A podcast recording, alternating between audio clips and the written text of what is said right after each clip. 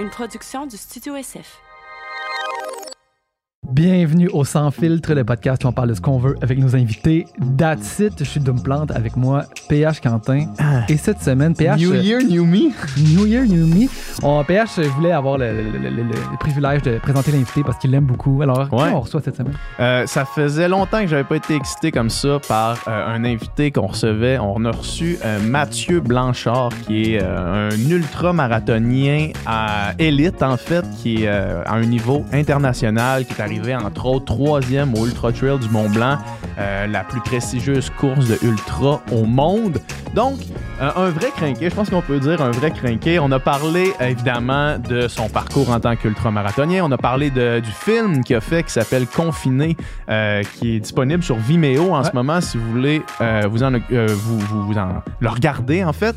Il a fait 650 km dans le parc de la Gaspésie en 7 jours, donc c'est le plus rapide à vous l'avoir fait. Euh, un film magnifique honnêtement, un film qui peut s'écouter comme un trailer, euh, euh, comme Dom l'a écouté. Yeah. Puis ensuite, on a parlé évidemment de l'impact du sport dans nos vies. On a parlé de comment ça pouvait nous grounder. On a parlé du dépassement de soi, de l'atteinte des limites, de repousser la limite de l'homme. Ouais. Puis c'était vraiment fascinant. Une belle leçon de, de résilience, de travail, de dépassement de soi. Euh, moi, j'en ressors de ce podcast-là complètement craqué. J'ai le goût d'atteindre tous mes objectifs, j'ai le Mhm. goût de ré- dépasser mes limites. Puis j'espère que ça va faire ça vous autres aussi. Puis ça encourage à, à écouter le podcast euh, au complet. Je pense que si vous l'écoutez Ouais. au complet, vous allez en ressortir craqué. Il y a vraiment du, du bon stock qu'on a discuté euh, Ouais. dans- plus loin dans le podcast. Fait que Puis honnêtement, Dom, t'as souvent des, des réflexions extrêmement pertinentes et intéressantes, mais je pense que pendant le podcast, t'as sorti probablement la réflexion la plus pertinente que t'as sortie depuis, euh, depuis longtemps, je pense. Fait que essayez de le repérer stick around à for l'intérieur du podcast. my genius. Yes. Fait que euh, avant d'aller écouter le podcast, euh, je veux vous présenter un projet qui m'est cher. Fait que restez là. Grosse annonce pour moi cette semaine. Je lance ma nouvelle compagnie Upica avec mon nouveau produit, le premier Upica Endurance. C'est quoi Upica Endurance? C'est un carburant pour les sports d'endurance. Quand je parle de sport d'endurance, c'est tous les sports de 45 minutes en montant. Donc, euh, course à pied, vélo, natation, escalade, boxe, etc., etc. C'est quoi exactement? C'est une poudre tout en un que vous mettez dans votre bouteille d'eau, dans 650 ml d'eau. En fait, un scoop à chaque 45-60 minutes d'entraînement. Là-dedans, on a 25 grammes de glucides, donc votre énergie dont vous avez besoin pour l'activité. Dans les 25 grammes de glucides, on a 16 grammes de dextrine cyclique, qui est un glucide à absorption rapide et à vidange gastrique rapide. Donc, ça reste pas dans l'estomac, puis ça vous donne pas mal au cœur à force d'en prendre en continu. On a 300 mg de sodium qui vient de sel rose d'Himalaya pour la rétention d'eau, pour éviter de perdre toute votre eau quand vous suez. On a des électrolytes en quantité considérable, donc assez pour que ça fasse une différence. Des fois, il y a des produits avec des électrolytes qu'ils en mettent juste pour dire qu'ils en ont, puis ça fait zéro différence. Donc, on a ça là-dedans. On a en plus un ajout de taurine, de vitamine B, de vitamine C pour garder euh, l'endurance musculaire, en fait, tout au long de l'activité. Donc, c'est un produit vraiment tout en un, optimisé. C'est un produit premium pour ceux qui prennent leur entraînement au sérieux ou ceux qui veulent au moins euh, carburer à la hauteur de leurs efforts. On a deux saveurs. On a euh, punch aux fruits, on a euh, citron lime, je sais pas si. Ah oui, c'est ça, c'était les bons de- devant moi, ceux qui sont sur YouTube. Donc, punch aux fruits, citron lime. Allez sur le site upica.ca pour plus d'informations et pour vous procurer ces produits-là, je vous garantis, moi, avant de les faire, en fait, en les faisant, j'ai testé tous les produits sur le marché, ou presque tout, du moins. Puis honnêtement, euh, on est arrivé à la formule idéale. Pour vrai, c'est la meilleure chose que j'ai testée. Puis ça fait longtemps que je fais du sport. Ça va faire plus de 25 ans que je fais du sport à un niveau somme toute élevé. C'est la meilleure chose que j'ai testée pour pendant l'entraînement maximiser vos performances en plus de maximiser la récupération. Essayez ça, puis vous allez tout de suite comprendre qu'est-ce que je veux dire. upica.ca.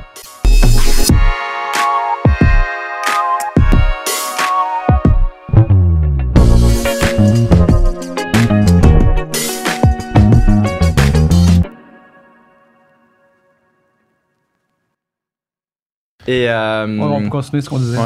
et euh, ouais, natation. Et puis ça me faisait rire parce que je- c'est hyper ingrat. Là, tu parles. Je sais pas, c'est qui qui parlait de. T'étais à la, la piscine avec une fille qui nageait, ça avait pas de bon sens comme elle t'a te, te, te défonçait. Ah ouais, ouais. Et moi, je nage avec, euh, je nageais parce que j'ai essayé de faire un Ironman pour m'amuser euh, Ah. l'année dernière. Et puis, il fallait que je m'entraîne à nager, tu vois. Et Ouais. puis, j'allais nager avec mon amie euh, Marianne Hogan, qui est une nageuse depuis toujours, là, qui, est Ouais. une Mhm. triathlète, euh, Mhm. qui était une triathlète pro. Puis, je, je, je comprenais pas, ça me rendait fou, quoi. Là, la vie, en, en une minute, elle est à l'horizon, elle a disparu et je m'arrache, putain. je- et puis, je suis quand même costaud, tu sais. J'ai fait des sports de, du haut du corps avant, et puis, je suis quand même solide, tu T'as vois. même fait et- des sports aquatiques aussi. Ouais, là, des sports aquatiques, mais je, je nage et puis je comprends pas comment en Ouais. trois coups de main elle peut aller aussi. Et puis ses, Ouais. pieds, ses pieds ils bougent même pas, je, je comprends pas. c'est- Mais la natation, c'est C'est- c'est c'est- c'est- extrêmement technique, puis j'ai l'impression que c'est comme quelque chose que si tu l'as pas développé jeune, cette motricité-là, puis cette espèce de compréhension-là de l'eau, c'est difficile à comprendre plus tard. C'est comme apprendre une langue quasiment. Non, non, c'est Mm. c'est- c'est- c'est- c'est le, le- je pense que c'est le sport euh, techniquement le plus, le plus. Je t'ai rendu à me dire c'est pas possible, leur peau est différente à ces gens-là qui nagent aussi vite. C'est parce qu'ils ont des peaux de, de comme les requins là qui glissent dans l'eau. Ouais. Je peux pas y croire. De, qu'en un coup de bras ils, ils font 2 mètres d'un coup comme ça et puis moi je fais 50 cm. Est-ce que tu l'as fait, l'Ironman, finalement? Ouais, ou- je l'ai fait. euh, je l'ai fait. C'était en 2000, euh, bah, 2020 là. euh, L'année COVID ou. euh? L'année Covid, exact. ouais. Et puis en préparation de mon gros, euh, ma grosse aventure GR, là, Mhm. Mhm. comme j'avais prévu de. Mon, mon but, c'était pas un kilométrage hebdomadaire pour faire ces 650 km, mais c'était plus une durée, hebdomadaire, euh, une durée quotidienne de courir entre 15 et 20 heures par jour.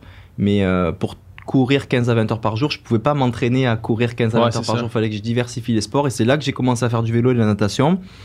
Et euh, au début, j'avais pas l'o- l'objectif Ironman, mais j'allais nager tous les matins à 6 heures du matin à- dans le Saint-Laurent, là. Et puis c'était horrible parce qu'en plus, je pouvais pas écouter de podcast. Et au Tu, de- peux rien faire, tu peux pas écouter rien quand t'es tourner en rond autour des bouées là. Le retour Mm. c'était cool parce que je passais la digue et puis il y avait le courant qui me ramenait. Jusqu'à ce que je me dise, mais mets-toi un objectif de, de, de, de, de faire un triathlon, quoi. Et puis ça a tout changé. Le lendemain, quand je suis retourné et que je m'étais dit, ok, je vais aller faire l'Ironman de Mont-Tremblant, en off, hein, parce qu'il était annulé. hein.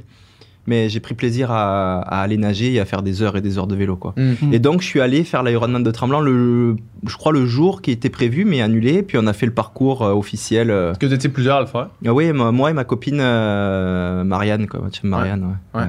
C'est fou, pareil. Le, le, le mindset qui change quand tu as un objectif, là, moi, je- moi, je l'ai vécu beaucoup quand je nageais. Là, pour être capable de me motiver, souvent, quand je nageais dans l'entraînement, je me voyais faire ma performance. Tout le temps. Toi, c'est quelque chose que tu fais, mettons, quand tu vas courir, quand tu jogues, quand tu vas faire, mettons, des gros trainings. 100%, d'altitude, 100%, surtout sur les gros objectifs. Là, déjà, là, je pense à cette UTMB 2022 où je vais retourner. Là, mes Mhm. entraînements actuellement, je fais déjà de la visualisation. Je suis en train de courir euh, sur le Mont-Royal et puis je me, chaque montée où je souffre un peu, où je me pousse, je me dis là, ce que tu es en train de, de développer au niveau euh, de tes petites jambes, de tes mitochondries, de ton moteur, ben, ça va te servir à pas souffrir pendant ces montées à l'UTMB. Donc oui. Après, euh, moi, je suis entièrement d'accord que euh, si on n'a pas un objectif en tête, euh, c'est dur de s'entraîner.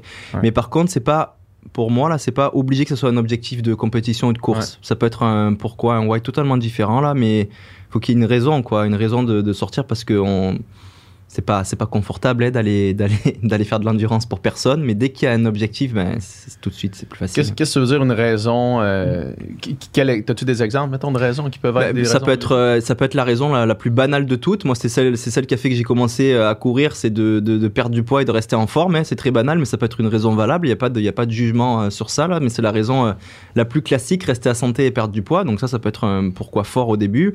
Après, il y en a beaucoup aussi. hein. Ça peut être de, de le lien social est très fort euh, est très fort dans enfin en tout cas dans, dans mon sport, dans la course à pied là, il y a beaucoup de coureurs de autour de moi qui se retrouvent l'effet de groupe le mardi soir, le mercredi soir dans des social run group pour aller euh, courir parce qu'ils vont se jaser pendant une heure et euh, utiliser le prétexte de la course pour aller se rencontrer. Puis c'est c'est c'est c'est- tout est c'est gagnant gagnant parce que tu fais ta activité physique, tu tu nourris aussi ton besoin de, de lien social en même temps. Donc ça ça peut être un pourquoi très fort aussi. Ouais.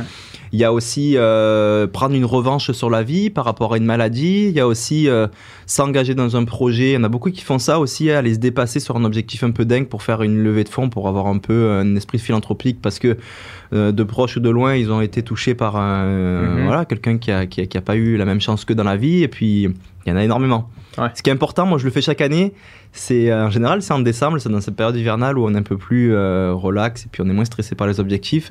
C'est justement de faire un bilan sur l'année. Là, il y a quelques outils. euh, euh, sur ton année précédente, sur voilà, qu'est-ce qui s'est passé pour redéfinir ton pourquoi chaque année, parce que c'est ce qui va vraiment te motiver à à, te, à, en faire beaucoup plus que ce qu'il faut Mhm. faire si tu veux progresser, Mhm. tu vois. Mhm. Et donc moi je fais cet exercice-là vraiment, papier, stylo, ok. euh, 2021, c'était quoi mes plus grosses émotions? Je tire une ligne au milieu, tu vois. Les émotions méga positives en haut, les émotions méga négatives en bas. Il faut les écrire les négatives aussi parce qu'elles peuvent avoir un impact sur ton pourquoi. Tu tires la ligne, là sur l'année. Puis c'est pas obligé que ça soit les trucs incroyables. C'est pas forcément euh, la ligne d'arrivée d'un UTMB ou d'une course folle. Ça peut être un truc très très banal qui s'est passé, euh, un repas de famille, peu importe. Puis avec tout ça, tu finis par euh, trouver mais qu'est-ce qui t'anime là et, et tu redéfinis euh, tes, tes, tes pourquoi de l'année d'après qui vont t'aider à te lever euh, tôt le matin. Mhm. euh, Mhm. faut que le pourquoi soit fort quand même parce que les sacrifices puis l'engagement que ça demande est tellement immense qu'il faut que le pourquoi, il faut que la raison, elle soit forte. soit forte Mhm. pour toi, ouais, c'est ça. Ouais. Pour toi, il peut y en avoir plusieurs, hein, d'ailleurs, des pourquoi aussi. Il n'y en a pas qu'un, il peut y en avoir, il y en avoir plusieurs, mais pour toi. Il y en a pour qui ça peut être très banal comme raison, mais si toi tu y crois, mais tu- tu t'en fous du jugement là, et puis c'est ce qui va te permettre de, de vraiment de te motiver. Ouais. Mhm. Puis toi, dans ton bilan de 2021, euh, il y a eu évidemment des émotions extrêmement positives, j'imagine, avec tous les, les- les succès, puis pas mal le, le- le- le breaking out de, de- de ta carrière d'athlète professionnel. Mais quelles sont les, les émotions plus négatives que, que tu as réussi à cibler? Puis euh, ceux que tu veux nous parler, évidemment. Euh, puis, que t'as- puis comment est-ce que tu les transfères dans ta... euh, dans, dans ton, tes, tes objectifs ou ta ligne directrice euh, dans l'année qui s'en vient pour essayer de pas les reproduire ou du moins essayer d'apprendre d'eux autres? Euh, c'est une très bonne question, et puis en général, c'est des, des, des sujets un peu plus euh, intimes, mais c'est Ouais. vrai que Ben, ceux que tu veux nous, Ouais, nous- ouais, nous mais, partager. Mais tu sais, c'est- depuis deux ans, là, avec ces, ces périodes euh, de pandémie, là, Ouais. euh, tu sais, pour un athlète de haut niveau, euh, c'est compliqué. Bon, moi, je suis quelqu'un qui est toujours très optimiste et qui réussit à transformer des situations très négatives en situations assez positives. Mais euh, on essaye de sourire, mais le backstage est quand même compliqué, là, quand tu t'engages sur des courses, tu mets, tu mets corps et âme, dans, dans, dans ton dévouement euh, pour ton sport, puis t'es pas tout seul, hein, t'engages avec toi, euh, t'as- tes proches, tes, ta compagne, tes, tes amis, ta famille doivent te soutenir là-dedans. Tout le monde est de là-dedans, c'est central dans ta vie. là. Voilà, et puis quand, euh, quand le déroulé ne se passe pas comme prévu à cause d'une situation externe, ben c'est sûr que hum, c'est difficile. Alors, euh, c'est sûr qu'en hum, tu sais, de 2000, 2019-2020, ça a été des années euh, très difficiles pour moi. 2019, c'est l'année où ça a été la grosse transition, un petit peu où j'ai quitté euh, la, la vie de bureau classique, là, euh, voilà. Mais je me suis blessé, donc euh, ça a été une année en demi-teinte. 2020, euh, Covid, et puis j'avais quitté pour, euh, pour justement réorganiser mon temps pour, pour faire des choses grandes dans ce sport. Mhm, Puis ça a mhm. pris, faut être patient, hein, deux ans euh, sans qu'il se passe rien. Bon, 2020, j'ai quand même réussi à, à transformer euh, quelque chose à travers l'aventure, Mhm. tout ça. Il y a eu On va reparler. de euh, choses. Mais euh, voilà, j'attendais vraiment euh, 2021 euh, au tournant. Et puis après, bon, l'année, voilà, l'année, dès le départ, tu vois, je me suis vraiment fait un gros, gros, gros entraînement hivernal comme jamais. Puis première course de l'année, j'arrive aux Canaries et puis je fais des erreurs de, de, de débutant, tu vois. J'étais, c'est ça aussi des fois. quand t'as quand t'as une cer- certaine notoriété dans le sport, tu vas te faire inviter facilement dans des beaux hôtels et tout, et ça peut être à double tranchant, tu vois. Voilà, tu peux trop en profiter. Et euh, ce fameux euh, petit déjeuner euh, brunch, enfin, tu sais, illimité le matin, qui est envie de Mhm. tout manger, ben il faut éviter de le faire le, le jour de la course. Un bon grand verre de lait. Là. Voilà, non, et puis les tout, enfin, voilà, et puis j'ai toujours eu le, le- le ventre assez costaud, et puis je faisais trop confiance, puis voilà, là c'était. Puis gros échec, tu vois, la course euh, a pas été à mes ambitions, et puis je me suis dit, ah, finalement, c'est la troisième année que ça. Ça recommence depuis, depuis, en fait, depuis que j'ai quitté ma, ma, Ta vie de bureau. vie de bureau et Ouais. ça fonctionne pas là. Et ça donne raison à tous ces, ça- ce qui m'énerve, c'est que ça donnait raison à toutes les personnes qui m'encourageaient pas dans cette démarche. Bon, c'est c'est pas c'est pas en territoire nord-américain que ça se passait, mais c'était Mhm. plus du côté de l'Europe. Mhm. Mais euh, ça commence à être pesant, tu vois. Et euh, donc il y a eu ça. Après, euh, je suis retourné encore en Polynésie. Chaque année, je vais là-bas parce que c'est c'est un territoire qui est très fort d'un point de vue énergétique là et je repars de là-bas très craqué. Et Ça puis. Voilà. Et encore une fois, je suis allé et là, j'ai regagné ma course. Ça m'a remis en confiance. Je suis reparti. Et euh, non, c'est ça, 2000, 2000, 2021, là, les, les, euh, les, les, les, émotions les plus, les plus négatives, c'est, hum, surtout euh, le manque de confiance, le manque d'estime de soi, euh, le doute qui était euh, Mhm. très pesant, très pesant et qui m'a beaucoup pesé. Puis voilà, j'ai beaucoup pensé à ça, comment j'ai réussi à passer à travers, comment j'ai réussi à bâtir ma confiance. Et aujourd'hui, grâce aux expériences qui sont arrivées après, notamment l'UTMB qui a été qui a été le, un tournant de, de ma carrière. Euh, j'ai euh, voilà j'ai pris confiance j'ai j'ai bâti euh, mon estime de soi et puis voilà c'est c'est ça a été les, les, les moments marquants et c'est aujourd'hui voilà mon mais pourquoi pour 2022 repartent avec un Mathieu beaucoup plus solide dans sa tête et puis Mhm. qui a confiance confiance en lui donc c'est sûr que ça soulage beaucoup dans dans ce qui va venir quoi Ouais. Mm. Moi, je t'ai, euh, découvert euh, au, au Ultra Trail du Mont Blanc, donc le UTMB qu'on parle depuis tantôt pour ceux qui nous écoutent, parce que on n'est pas un podcast spécifique à Ultra Trail, là, fait que peut-être qu'il y en a dans, dans nos, nos auditeurs qui savent pas de quoi on parle. Moi, c'est là que je t'ai rencontré pour la première fois de façon unidirectionnelle, où est-ce que j'écoutais le broadcast euh, de, de chez nous, dans le fond, je regardais euh, la, ben, la, la fin de la course ou les derniers, les dernières, les dernières dizaines de kilomètres, puis là.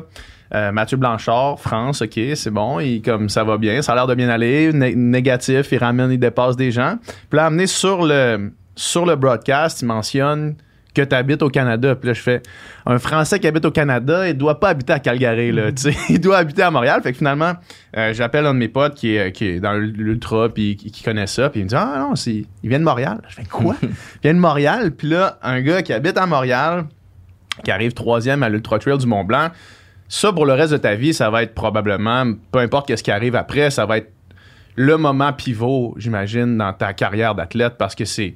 Pour ceux qui nous écoutent, c'est le Super Bowl là, des, Mm. des Ultra Trails. C'est la plus grosse course au monde. Puis d'arriver troisième avec un temps qui aurait gagné à d'autres années, c'est assez incroyable. Puis je t'entendais sur le podcast de Jean-Philippe Vautier où est-ce que tu disais que euh, tu avais jusque-là, puis ça rejoint un petit peu ce que tu disais, le syndrome de l'imposteur quand tu arrivais sur ces courses-là en disant j'ai j'ai pas d'affaires à ta côté de, de, de François, de Jim, j'ai genre Mm. c'est les, les, les, les légendes du sport, qu'est-ce que je fais ici? J'imagine que ça t'a vraiment conforté dans le fait que tu avais ta place là de faire cette course-là. Ouais, vraiment, 100%, ça a été, euh, ça a été le, le tournant. Et puis, tu sais, j'ai.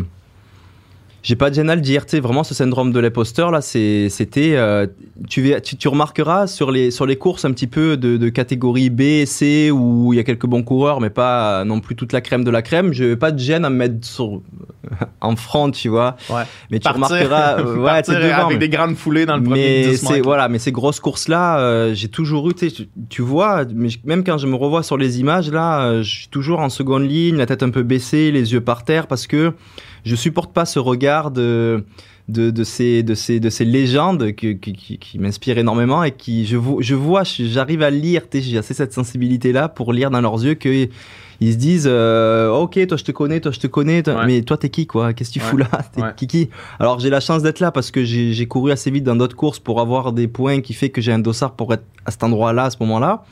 Mais euh, personne me connaît, donc euh, c'est très très pesant et ça crée ça crée une anxiété, un stress qui te qui te tire de l'énergie et qui te fait mal au ventre avant même d'avoir commencé, dont t'as pas besoin pour ce genre de d'épreuve. Et euh, et oui, ben l'histoire, euh, tu l'as, tu l'as évoqué là, la suite euh, terminée sur le podium de cette course, tout de suite, ben c'est là où. Et puis même, ce qui est drôle, quand je suis arrivé, je me souviens, le, le- je parlais avec le manager de Salomon et je lui dis, euh, comme d'habitude, tu vois, j'avais encore un petit peu cette, mon petit syndrome. Et puis c'est ce que j'avais fait dans un autre UTMB où je m'étais bien placé là euh, la première fois. J'ai dit oui. Je suis arrivé en troisième position, mais c'est parce que euh, les légendes ont abandonné ou ils ont Mhm. eu des problèmes, tu vois.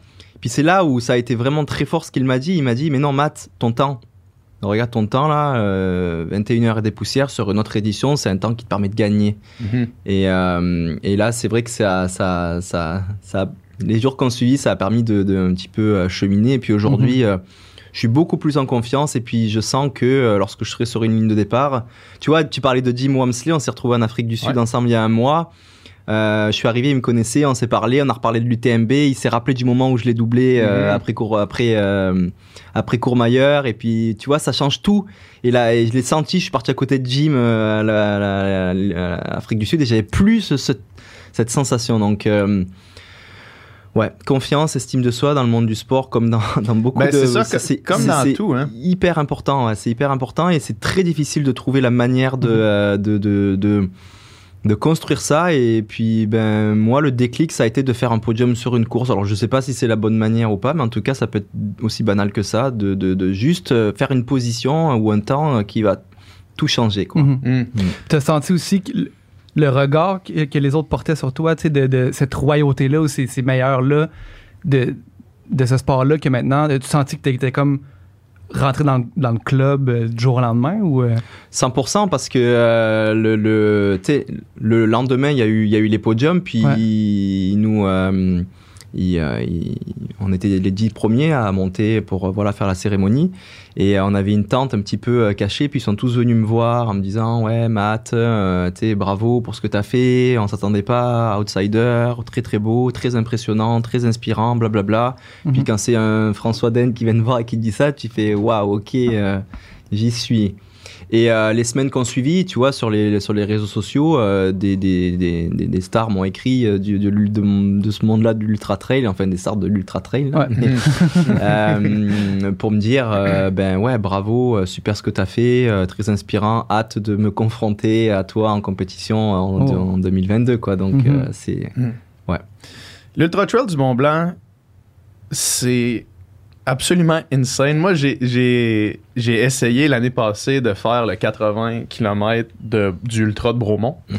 Puis, euh, puis j'ai abandonné à 56 km parce que j'étais j'étais complètement sauté. Euh, L'Ultra Trail du Mont Blanc, c'est 160 ki- 170 kilos? 172 le parcours officiel, exactement. Bon, Avec on est plus rendu combien- à 2 km près. Ah ouais, rendu là, on, on calcule plus. Avec combien de dénivelé positif? 10 000. C'est absolument Ouais. débile cette, cette, cette grandeur-là là, de, choses. Puis com- comment, à l'intérieur de cette course-là, est-ce que tu gères? Parce que au-delà de tout ce qui est technique, mettons ben, l'entraînement, évidemment, la nutrition, ces choses-là qui doivent être prises en, compte puis qui comptent pour beaucoup dans, dans une performance comme ça. Mais c'est tellement long que tu dois avoir des, des hauts et des bas vraiment, vraiment marqués pendant la course. Puis des fois, des bas, ça doit pouvoir durer 20 kilos, là, 30 kilos, euh, 5 heures de, de à dire que ça finit. Puis au final, tu t'en ressors de ça. Comment tu gères ça dans une course de cette amplitude-là? Parce que c'est sûr que t'en as. À moins que je me trompe. Là. Non, non, c'est sûr. Et puis, euh, si tu as fait euh, Bromont et que tu as abandonné, je pense que tu as dû passer par, euh, par un bas qui a fait que tu as abandonné. Oui, Mais- j'ai pas arrêté sur un high. Là. c'est ça. Peut-être qu'avec l'expérience, si tu continues à explorer ce. Ah, je suis inscrit au 125 euh, Voilà. de l'UTHT. Mais peut-être que la prochaine THC. fois, lorsque tu vas ressentir exactement ce même down que tu as eu à Bromont, comme tu l'auras déjà eu une première fois, tu auras déjà une marque dans ton, en toi, dans ton cerveau, dans, ton, dans ta sensation de douleur, dans ce que tu as vécu, qui sera déjà un vécu, donc euh, une potentielle accoutumance. Et donc avec le temps et l'expérience, ton rapport à la douleur euh, euh, physique et mentale, énergétique va évoluer ou ça va devenir euh, sur une échelle de 5 sur 10, un 8 sur 10 douloureux, au Mhm. bout de quelques années va devenir un 3 sur 10, tu vois. Et c'est Mhm. c'est c'est que on, pour moi, on grandit aujourd'hui dans, enfin, dans des sociétés tellement euh, euh, pro- protégées, euh, avec beaucoup d'hygiène autour de nous, qui fait que quand on est enfant, on ne tombe pas, on se casse pas assez la gueule par terre, et puis on finit par voilà découvrir des, des, des, des vraies douleurs un peu quand on se met dans des sports comme ça assez tard dans la vie Mhm. euh, quand on se pousse et puis on n'est pas on s'est pas accoutumé à ça dans notre jeunesse mais euh, en tout cas moi c'est mon expérience aujourd'hui là et puis euh, c'est mon expérience là c'est pas forcément validé scientifiquement ce que je vais dire mais j'ai l'impression que mon rapport à la douleur évolue avec le temps Mhm. donc c'est ça pour répondre à ta question. Euh, lorsque je, veux, je vais être dans un down, dans une course, une douleur, il n'y a que la blessure qui va m'arrêter au final. Une vraie blessure, c'est-à-dire une jambe pétée, là je vais m'arrêter. Ouais. Mais si c'est euh, une crampe, une tension dans un muscle, ma tête qui veut plus, une envie de vomir, c'est pas suffisant pour me faire arrêter. Et avec l'expérience, j'ai appris que euh, que voilà, euh, c'est euh, la logique voudrait que ça soit une courbe qui parte d'un certain niveau d'énergie et peu de douleur de la ligne de départ jusqu'à la ligne d'arrivée. où Ça va être juste une courbe descendante, descendante, descendante, Ouais, ouais. descendante jusqu'aux enfers. Mais alors en fait, c'est pas du tout, c'est pas du tout ça. C'est Mhm. hyper magique et puis c'est c'est incompréhensible pour moi. Ça va être plutôt une sinusoïde. Tu comprends pas pourquoi tout d'un coup, à la huitième heure, de la huitième à la dixième heure, ça va pas du tout. T'as envie de vomir, t'as mal partout. Et tout d'un coup, à la dixième heure, pas ce qui se passe. Ça va bien, t'as plus aucune douleur, t'as un niveau d'énergie de dingue et tout, et puis c'est c'est c'est c'est ça. Donc euh, ça, tu l'apprends avec le temps que cette courbe elle est pas descendante et que c'est plutôt une sinusoïde qui peut revenir et donc tu sais que quand tu es dans un down tu vas toujours y avoir un up après toujours toujours Mm. toujours toujours à moins que ce soit une blessure mais sinon il va toujours y en avoir un donc ça quand tu le sais que dans l'expérience l'accoutumance à la douleur plus tu sais que tu vas avoir un up après ben tu dis bah c'est cool là c'est le moment où je vis ma douleur Tu et puis l'acceptes. tu trouves, tu trouves aussi après des. euh, sais, moi je prépare avant des, des, des, euh, des balles, des weapons euh, positifs, tu vois, des raisons. euh, je fais mais pourquoi aussi pour chaque course Pourquoi je vais à cette course? Qui y a? Nanana. Mhm. Et donc quand ça va pas, je me, je me nourris de ces, de, ces, de, ces, de ces balles positives que je m'envoie là. Et, euh, et puis un truc qui est très puissant, je me dis. Moi là, la douleur, ça intensifie un petit peu. Me, je me sens encore plus vivant là. Ça peut paraître un peu, un peu sadique là, mais je me dis, un petit peu. Profites-en, profites-en de cette douleur parce qu'elle va pas durer. Là, tu te sens vraiment vivant, tu te sens sur terre. Là, t'es là, t'es pas en train de rêver, tu vois. Et euh, c'est cool finalement de ressentir euh, la douleur. Je veux pas que ça soit quelque chose de l'interpréter comme que- quelque chose de négatif. Mhm. Et au final, je joue avec ça et, euh, et ça passe très bien. Juste pour revenir sur l'UTMB, tu avais aussi une, une question qui disait euh, comment gérer une course euh, aussi longue, tout Ouais. ça. L'UTMB, souvent on l'a décrit comme euh, bah, c'est c'est les médias qui connaissent rien là-dedans vont dire ouais, c'est la course la plus dure du monde, blablabla. Non, c'est pas la course la plus dure du monde, c'est la course la plus Prestigieux. la plus prestigieuse, la plus fame parce qu'il y a tout le monde qui est là. Euh, voilà, c'est c'est- c'est, comme tu dis euh, le Super Bowl, mais ça va pas être forcément le match le plus dur. Mhm. Euh, mais alors, la particularité qu'a l'UTMB, tu, tu disais 10 000 mètres de dénivelé positif, mais donc ça c'est la description qu'on donne d'une course. Ouais. Mais quand c'est une, quand c'est une bou- quand c'est un cercle et que tu reviens à ta ligne de départ, ça veut dire que tu vas avoir autant de dénivelé négatif. Ouais. Ouais, fait qu'au final, en cumulé, tu as 20 000 mètres de dénivelé Mhm. et le dénivelé négatif est beaucoup Il plus traumatisant aussi, que le positif. Parce Ah que le positif, oui, le positif, au final, tu vas marcher un petit peu parce que c'est trop à pic. Ou euh, tu vas être sur un rythme, parce que comme tu sais que c'est un ultra, tu peux pas faire monter euh, les tours euh, de ton cardio. Donc, tu- moi, la, montée, c'est le moment où finalement je mange, je chill, tout va bien. Mais la descente, c'est là qu'il faut envoyer la sauce Mhm. parce que c'est là que tu peux perdre beaucoup de temps, tu vois, et c'est là que des descentes 10, 000 descentes 10 km verticales, là, tu fais ce qu'on appelle un mouvement excentrique du muscle, c'est-à-dire que la contraction s'étire et c'est hyper traumatisant pour les muscles. Donc c'est voilà. L'UTMB a cette particularité que le trail, ça se fait en nature, ok? Et au Québec, tu disais tout à l'heure que moi j'ai grandi euh, au Québec en tant que coureur de Ouais. trail et c'est grâce, je pense, à cette culture, cet état d'esprit et surtout au terrain québécois qu'aujourd'hui Mhm. je me suis forgé dur dans le dur dans le métal, tu vois? Les, je peux vous dire pour avoir fait le, le tour du monde de toutes les courses possibles imaginables, le bois québécois, il y a rien de plus costaud et rien de plus technique. hein. Les Le- racines, les, les racines, roches. la boue, les roches, la, la l'humidité, la chaleur, les, les virages, c'est c'est c'est c'est- c'est- oh, c'est- c'est claustrophobique là, la forêt québécoise. Et puis le seul endroit où j'ai retrouvé des terrains aussi difficiles et qui te rentrent dedans, c'est la jungle dans les dans les Caraïbes, tu vois. Donc euh, très très très costaud. Et dans ces courses-là, il y a tellement d'obstacles que tu, en fait, tu voudrais aller vite, mais tu peux pas, malgré ton, ton, ta Tes capacité capacités cardiovasculaire, tu es freiné par des obstacles. Mhm. Des Mhm. racines, des roches, de la boue, euh, il y a quelque chose, donc tu es tout le temps freiné. L'UTMB a cette particularité qu'il n'y a pas d'obstacles. Mhm. Voilà, il y a du gros dénivelé, c'est en montagne, mais c'est des chemins qui sont empruntés par des milliers et des milliers de randonneurs chaque année parce que le- faire le tour du Mont Blanc est une randonnée très classique euh, dans, dans- dans ce monde-là. Et donc les chemins sont assez tapés et, et sont assez propres. Mais c'est très sournois parce qu'au final, comme t'as pas, tes, comme t'as pas ces, ces obstacles-là qui vont te ralentir, c'est à toi de, décider ralentir. dans ta tête de, de te mettre dans une zone de confort où tu vas te freiner. Sauf que il faut vraiment avoir une connexion avec son corps et une capacité à, à- à choisir cette juste intensité pour donner le meilleur de soi-même sur 20 heures de course, Mhm. que c'est hyper sensible. Et c'est une course qui se court plus avec la tête qu'avec le corps. C'est un vrai casse-tête l'UTMB. faut être très intelligent, avoir une capacité de recul énorme pour cette course-là. Et on peut toujours se dire que les coureurs euh, sont débiles d'aller courir et que c'est complètement euh, bête d'aller courir et qu'il faut juste mettre une jambe devant l'autre. Mais non, faut vraiment, vraiment se poser, réfléchir et comprendre le casse-tête du truc. Et l'UTMB en particulier est un casse-tête parce que sans obstacle, ça devient compliqué. Il faut savoir à quel moment freiner, accélérer, Mhm. manger. C'est une course qui est très, très, très, très, très complexe. Et, euh, et moi, je veux y retourner cette année parce que en 2022, je crois que j'ai compris un petit peu quelques clés euh, du casse-tête. Et euh, Que t'avais pas compris en 2000 non, non, non, non, ah ouais, j'avais ok. pas compris. Et puis, j'ai remarqué aussi que beaucoup euh, de d'athlètes élites qui sont bien meilleurs que moi d'un point de vue hum, capacité de montagnard et de, de cardiovasculaire, mais qui n'ont pas compris euh, le fonctionnement de l'UTMB, qui fait que ça donne beaucoup de chance à ceux qui ont un peu plus euh, cassé le. Fait que t'as- tes secrets, là. T'as tes secret, secrets derrière, derrière toi Ouais. que tu vas pas divulguer. Ah, non, non, non, non, non. Ah, ouais, c'est ça. Voilà. C'est, il y a quelque chose aussi dans, dans, dans ça euh, où est-ce que les gens sont très, très avares de leur programme d'entraînement puis de leur training? Tu sais, toi, mettons, depuis que je te suis sur, sur Instagram, sur tes réseaux sociaux, depuis l'UTMB, justement, pas beaucoup d'idées de, de c'est quoi ton, ton training. Là, tu sais, je sais pas c'est quoi, je sais pas, mettons, ton, ton nombre de kilomètres par semaine, je sais pas c'est quoi tu fais comme intervalle versus comme dénivelé positif dans ta semaine. J'ai littéralement aucune idée, aucune idée de ça, à part des fois quand, mettons, euh, à, à l'u- à l'Ultra Trail de Cape Town, quand t'amenais ton, ton sel avec toi pendant la, la reconnaissance du parcours, mettons, mais ça, c'est la limite de ce que je sais. Puis c'est la même chose pas mal à travers tous les athlètes. Puis même quand, euh, quand moi je nageais, moi j'ai nagé jusqu'à 26 ans, euh, quand même à un bon niveau. Puis personne des autres clubs partageait leurs entraînements comme si c'était le secret le mieux gardé. Là. Pourquoi tu penses que c'est comme ça?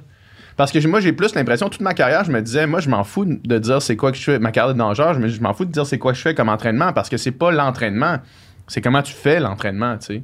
Puis moi, c'est comme ça que je le voyais, mais on dirait qu'il y a comme quelque chose de. On dirait que les gens, ils ont comme, euh, sont comme frileux de, de- parler de qu'est-ce qu'ils font. Là. Il y a énormément, c'est vraiment une très bonne question. Il y a énormément de, de- raisons à ça. Je vais essayer de, t'exposer les- les principales. Euh, déjà, le monde du sport, enfin, encore plus du, du trail, de l'ultra trail, parce qu'on rentre dans des dimensions assez euh, extrêmes. Les programmes, au plus tu vas loin, au plus c'est du spécifique, au plus le programme va être spécifique et individualisé à chaque personne. C'est-à-dire que même pour une même course, un UTMB, mon programme d'entraînement va pas être du tout le même qu'un autre athlète qui va aller sur l'UTMB. Mhm. Donc déjà, ça c'est c'est en fonction de la personne, de tes capacités de récupération, de ton calendrier hebdomadaire, de quand tu peux t'entraîner, comment, de ton milieu où tu habites, est-ce que tu habites à Montréal, est-ce que tu as de l'altitude, de la montagne, hein, etc.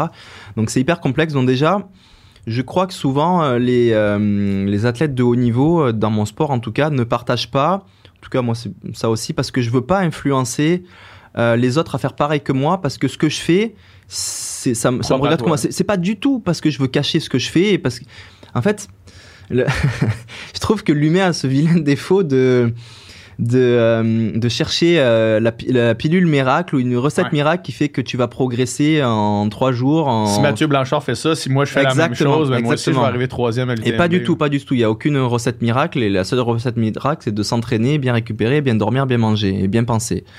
Et euh, donc, je veux pas influencer, euh, je veux pas influencer d'autres à faire ce que je fais parce que c'est vrai que euh, les, les volumes, tu sais, ça, ça évolue dans l'année, mais les volumes sur du spécifique proche d'une course comme l'UTMB peuvent être assez dingues sur une semaine. Mhm. Et Quelqu'un qui- si quelqu'un qui part de rien voit voilà. ça puis dit moi aussi je veux faire voilà, euh, 200 ça, ça va, ça kilomètres va faire l'effet contraire de se dire, oh là, ok, Matt, il fait euh, 30 heures de course dans une semaine, il faut que je fasse ça si un jour je veux courir l'UTMB. Non, pas du tout. Tu peux t'entraîner euh, différemment, tu peux faire que du vélo si tu veux, et puis un petit peu de course aller, et aller, aller faire un UTMB. Donc c'est vraiment une notion de de- d'influence positive. Tu sais, j'ai Strava là, mais sur Strava, moi, je vais partager plutôt que les euh, euh, les sorties, euh, les- une belle sortie que je vais faire avec des amis en fin de semaine ou une, une belle course, mais- randonnée. mais l'entraînement de aujourd'hui, euh, je vais aller faire euh, 3 fois 5 minutes de fractionné à plat euh, autour de mon quartier à Montréal. euh, pff, déjà, je trouve que bon, les gens s'en foutent, puis je vais pas les influencer euh, à le faire. Mhm. Donc ça, c'est euh, la première chose. Et la deuxième, je te dirais aussi que c'est euh, c'est une question de temps, en fait, tout simplement. Tu sais, j'ai moi les réseaux sociaux, j'ai une, relation avec les réseaux sociaux qui qui est que je, je peux pas passer ma journée dessus, c'est déjà, tu sais ce que c'est là, ça t'en prend beaucoup du temps. Quand tu regardes des statistiques, tu te dis, mais voyons donc, tout Mhm. ce temps que je passe là-dessus. Donc, le peu de temps que je vais donner aux réseaux sociaux, je veux que ça soit sur des, euh, des partages d'images, de, vidéos qui soient plus, euh, plus inspirantes pour le grand public que pour euh, l'expert en, que l'e- l'expert en, en ultra trail, tu vois. Je veux partager de belles images de la nature, d'un tour, comme tu disais, à Ultra Trail Cape Town, même si ça faisait partie de mon entraînement d'aller repérer la course Mm. mais les belles images pour que la personne qui va regarder ça, qui est pas forcément euh, sportif, se dise Wow, c'est stylé, moi aussi j'aimerais aller un peu dans la montagne, Moi, j'avais ça a l'air chaque, beau. chaque fois que je voyais ton, ta notification pendant que tu étais à Cape Town, je cliquais tout de suite parce que c'était vraiment comme les images là, paradisiaques, là, des montagnes le long de la, de la mer, c'était c'était magnifique. C'est ça, donc ça c'est- mon objectif de partager plus de voilà des, des, des- de, la beauté de la nature, de, la communauté, des, des, des valeurs, des valeurs euh, qui gravitent autour de mon sport, qui ne sont pas euh, techniques euh, p- proprement parler, mais des valeurs qui, qui, qui, qui s'extrapolent à tout, tout milieu de vie parce que je veux pas juste avoir des geeks de, de pace et de VMA qui, qui, qui, Ouais. qui s'intéressent à, à mon contenu. Donc voilà, c'est dans ma journée, je, m'entraîne beaucoup là, ça me prend beaucoup d'énergie, penser à mon entraînement, aller le faire, tous les projets annexes, et puis euh, peut-être à un moment donné dans la journée, je vais avoir un, un 30 minutes pour penser à un post, à une story, et puis là, je veux le faire, voilà, des belles images plutôt que de euh, regarder le fractionné que j'ai fait. euh, voilà, donc c'est c'est- c'est un peu ça, et je pense que c'est la même chose pour, euh, en tout cas dans, dans mon sport, pour beaucoup d'athlètes que je vois au- autour de moi, montrent leur environnement euh, d'entraînement qui est, qui est souvent euh, assez, assez beau comme paysage, et puis je crois que ça inspire beaucoup plus euh, notre communauté à, à, à aimer le milieu naturel, à se sortir un peu de la ville pour aller connecter à ça que, que, des, que des histoires de, de pace et de, de Mhm. programmes d'entraînement parfaits, recettes magiques qui n'existent finalement pas. C'est la, c'est la beauté du, du ultra, c'est vraiment la connexion avec la nature, on dirait. Puis dans le film Confiné, euh, moi, c'est ça qui m'a frappé. C'est vraiment, tu sais, voir le Québec de cet œil-là, de l'œil que, que moi, je l'ai jamais vu, tu sais, juste des shots de, de drones à- au-delà de la, de la Gaspésie, de, tous ces beaux paysages-là, tu sais, la forêt, la bonne vieille forêt boréale du Québec. Euh, je trouvais ça complètement magnifique. Puis je veux qu'on parle absolument de Confiné parce que c'est, sans l'ombre d'un doute, la chose la plus insane que, que j'ai que j'ai vue. là. Tu sais, c'est 650 km sur 7 jours euh, avec 30 000 dénivelés positifs, une, affaire de, de fou. Puis je veux, je veux que tu m'expliques comment tu décides de faire ça. Pourquoi? Tu sais, parce que ça m'apparaît tellement su- surhumain comme, comme exploit que, que je, veux, je veux savoir la genèse de tout ça. là.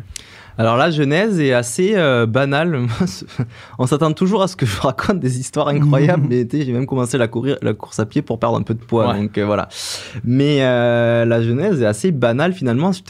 C'était en 2000, euh, 2016. Moi, je suis arrivé au Québec en janvier 2014. Donc ça fait deux ans que j'étais là. Je commençais à courir un petit peu, mais voilà, de manière euh, très Tu as tranquille. commencé à courir euh, en 2014? Ouais, c'est ça. Ça, c'est Ah ouais, c'est- une information qui est quand même qui, qui, me fait capoter à chaque fois. Je savais pas parce que tantôt on parlait de, de- des raisons pourquoi, mais je savais pas quand tu avais décidé de commencer. Donc c'est vraiment quand tu es arrivé au Québec, Ouais. tu as commencé à courir pour justement les raisons qu'on qu'on a, qu'on a dit tantôt. Puis finalement, le fil en aiguille, tu te rends compte que tu aimais ça, puis tu voulais pousser ça, puis commencer à faire de la compétition, puis le- l'ultra trail. Exact. Ouais, petite parenthèse là-dessus. Donc deux- Ouais, ouais, 2014, j'atterris en janvier. Je, je viens de passer deux ans à Paris dans une santé, euh, votre carré de boule, euh, pas terrible, tu vois, Ok. euh, parce que j'étais trop stressé la semaine dans ma vie, donc je me détendais comme ça à la fin de semaine. Il n'y a rien de, Mais- qui détend plus qu'un Red Bull. Ouais, voilà.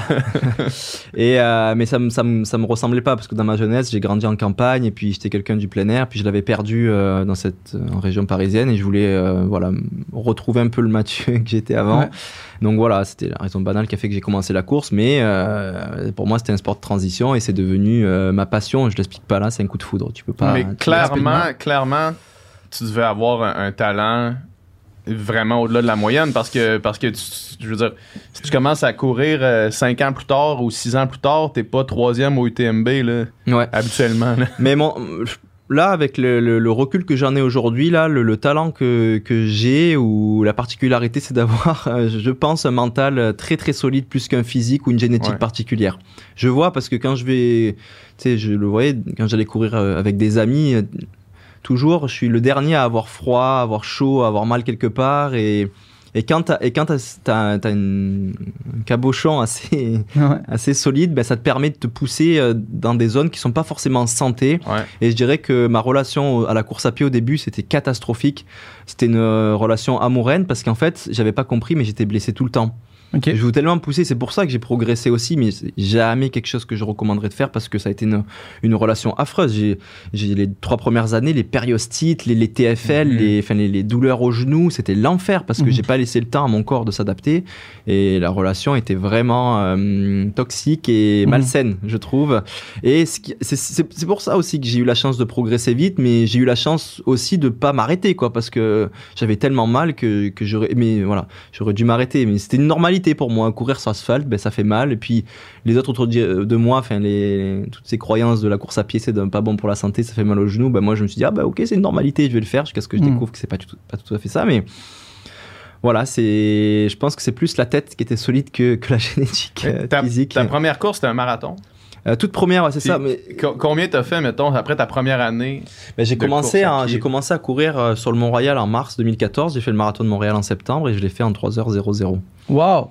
C'est ça, tu sais, man, c'est- c'est ça que je veux dire. là. C'est ça que je veux dire quand je veux dire, mettons. Ok, Mais- là. non, mais attends, mais attends. mais- la- après même pas un an de course, là, tu sais. Ouais, mais. Il y avait quand même ça déjà. là, Ouais, ouais, mais je te dirais que de mars à septembre, là, je, j'ai, quand j'ai cliqué sur le bouton, je m'inscris au marathon de Montréal, ça a fait un déclic dans ma tête et je suis devenu, euh, je suis devenu Obsédé. euh, Obsédé. obsédé, euh, un taré, un geek. euh, Enfin, je, de, de la course, des livres, je lisais tout, je regardais toutes les vidéos YouTube et j'allais m'entraîner comme un, comme un Kenyan, qui, mais sauf que j'avais jamais couru de ma vie, tu vois. Donc, Ouais. euh, les mais, je, te- mais je me souviens des douleurs, les tendons d'Achille, et Ouais. tout, et je Ouais. me disais, mais ah, je veux passer à travers, je veux réussir mon marathon et. Et voilà, j'ai fait un programme euh, qui, qui m'a permis de faire ça là, mais euh, Mais je suis curieux par rapport à je- ça. À, à refaire en arrière, je referais tout différemment, tu vois. Je Mhm. me laisserais du temps, je commencerais pas par un marathon. Mais moi, je- j'y connaissais rien à la course à pied. Moi, je voyais des images du marathon de New York où il y t'étais un avait. euh, surfeur du sud de la France. c'est ça, je voyais des images qu'il y avait monsieur et madame tout le monde qui faisait le marathon de New York, euh, des, des- des jeunes, des plus âgés, euh, des, des plus en forme, des moins en forme. Et je me suis dit, bah, bah, moi aussi, let's Ouais. go, et je vais faire un Ils marathon. font en 4 heures, eux autres, la différence, c'est ça. Puis on, on reviendra à Confini puis à la, à la course en Gaspésie, mais par rapport au- au- au- aux blessures, parce que tu sais, plutôt on parlait de.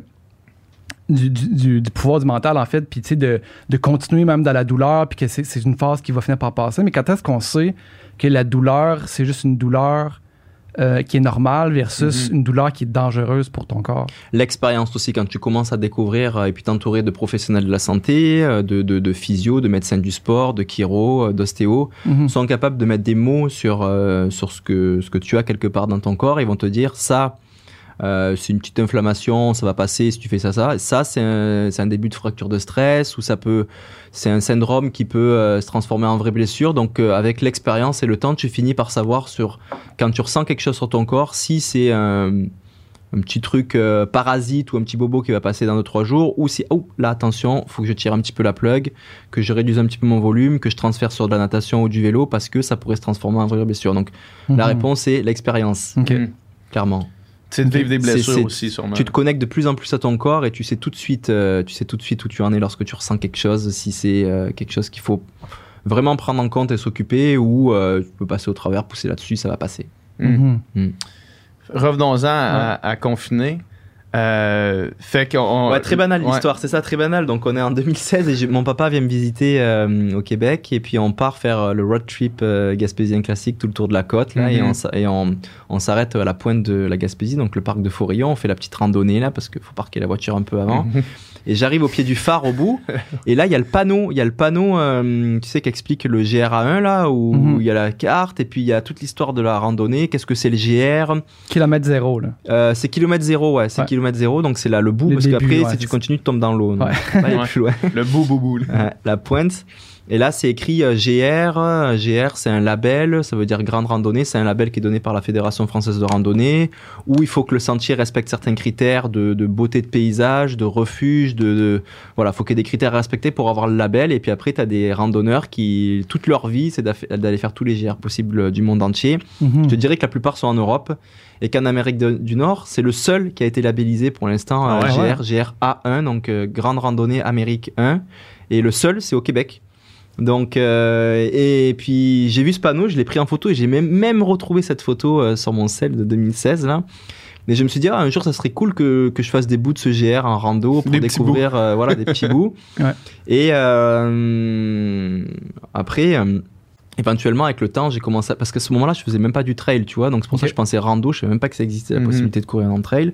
Puis quand j'ai découvert le monde du trail, plus en 2017, où j'ai vu euh, ben, les, les- un peu les, les, les, euh, les vedettes de ce milieu, euh, les Kylian Jornet, François Den de ce monde, où j'ai découvert qu'ils ne faisaient pas que des courses cadrées à proprement parler, mais qu'ils faisaient aussi des aventures hors course, Mhm. personnelles, où vous avez des quêtes qui n'étaient pas uniquement de performance, mais aussi de découverte, toute cette dimension d'aventure où tu perds un peu le contrôle, où tu as ce danger, où tu n'as pas de protection médicale, Mhm. où c'est toi qui dois organiser ton départ, ton arrivée, tes ravitaillements. Mais euh, c'est là que je me suis dit, moi aussi. aussi un jour j'aimerais vraiment euh, faire, euh, faire une aventure hors course. Euh, mais euh, voilà, tête baissée euh, à fond dans les courses parce que euh, tu sais, la première fois qu'on t'invite à l'autre bout du monde, qu'on te paye tes avions et tout, tu es tout le temps en train de te dire oui, génial, c'est trop bien. Mhm. Et euh, j'avais mis un petit peu de ça de côté. Et, et puis voilà, mars 2020, euh, j'ai une saison de course de fou à l'international. Et puis Covid, les uns derrière les autres, je reçois les courriels des directeurs de course qui me disent ben Matt, course annulée. Mhm. Et je pense que ça a pris trois jours pour que je me dise. En fait, c'était vraiment tout s'est aligné. Le gouvernement du Québec commençait à dire vous allez plus dans le sud, vous quittez plus le territoire, sinon ça va être compliqué de repasser la frontière dans l'autre sens. Euh, euh, tout ça fait que ok, mais qu'est-ce que je vais faire de mon année? J'ai envie de courir, j'ai envie de faire des, j'ai envie de me dépasser. Et, euh, et puis le GR est, tout d'un coup apparu comme une révélation, une évidence que 2020, c'est ça que j'allais faire faire comme mes, mes idoles qui ont fait sur d'autres sentiers aux États-Unis ou en Corse ou ailleurs dans le monde. Moi aussi, je veux essayer mon aventure hors course, de, faire quelque chose de, de grand qui me dépasse, qui me fait peur, dont j'ai aucun contrôle et qui est totalement expérimental. Et puis, euh, c'est ça. Je me suis assis à table, j'ai sorti une grande map et puis j'ai commencé à bûcher là-dessus. Et, euh, et ça, a été, euh, pff, ça a été une aventure incroyable parce que c'est sûr que dans le confiné, tu vois surtout. Ah, tu vois un petit peu avant parce qu'il commence en mars. Mais Mhm. on pense surtout au pendant, mais le avant, ça a été un travail phénoménal. Il faut être un entrepreneur, tu montes une équipe, tu as des budgets à gérer, tu as des projets, tu as du matériel, tu as de la sécurité, tu as les assurances, tu as les calendriers. C'est c'est- c'est- c'est- c'est Tu phénoménal. fais pas juste prendre ton sac pour y aller. bah ouais, une course c'est facile. Tu vas à une course, puis on te met sous l'arche de départ, et puis tu as des ravitaillements, et ça c'est facile. Mais là, c'est ouf, c'est c'est beaucoup, beaucoup de travail. Tu as le pendant, et puis tu le après que j'ai découvert aussi, que je que j'avais pas du tout imaginé. Tout l'impact que tu peux avoir en termes de, de- de communication sur le projet à travers euh, des, des médias classiques, des blogs, et puis un film vidéo Mhm. qui au début, euh, en fait, sais, le, le réalisateur, il est venu et puis euh, on commençait à tourner dans Montréal. Les images, tu les as vues Ouais. parce qu'il y avait aucune, il y avait aucun char Les là-dedans. images où euh, est-ce que tu cours dans des grosses artères ben, René, je, faisais, je faisais Sherbrooke ou René Lévesque, et puis à 5 km en plein milieu, pas une voiture. Et puis, puis on disait, mais faut filmer ça. Et puis c'est de Mm. là que c'est parti. Et, et puis on a dit, ben, on va filmer tout ce qui va se passer dans la préparation, l'Ironman, euh, un peu de dénivelé sur le Mont-Royal, euh, l'aventure en elle-même, et on verra ce qu'on en fait après. Et euh, c'est drôle ce que tu disais avec la nature, et ça me touche beaucoup parce que t'es pas le premier à me le dire, et puis beaucoup, beaucoup, beaucoup de Québécois me l'ont dit.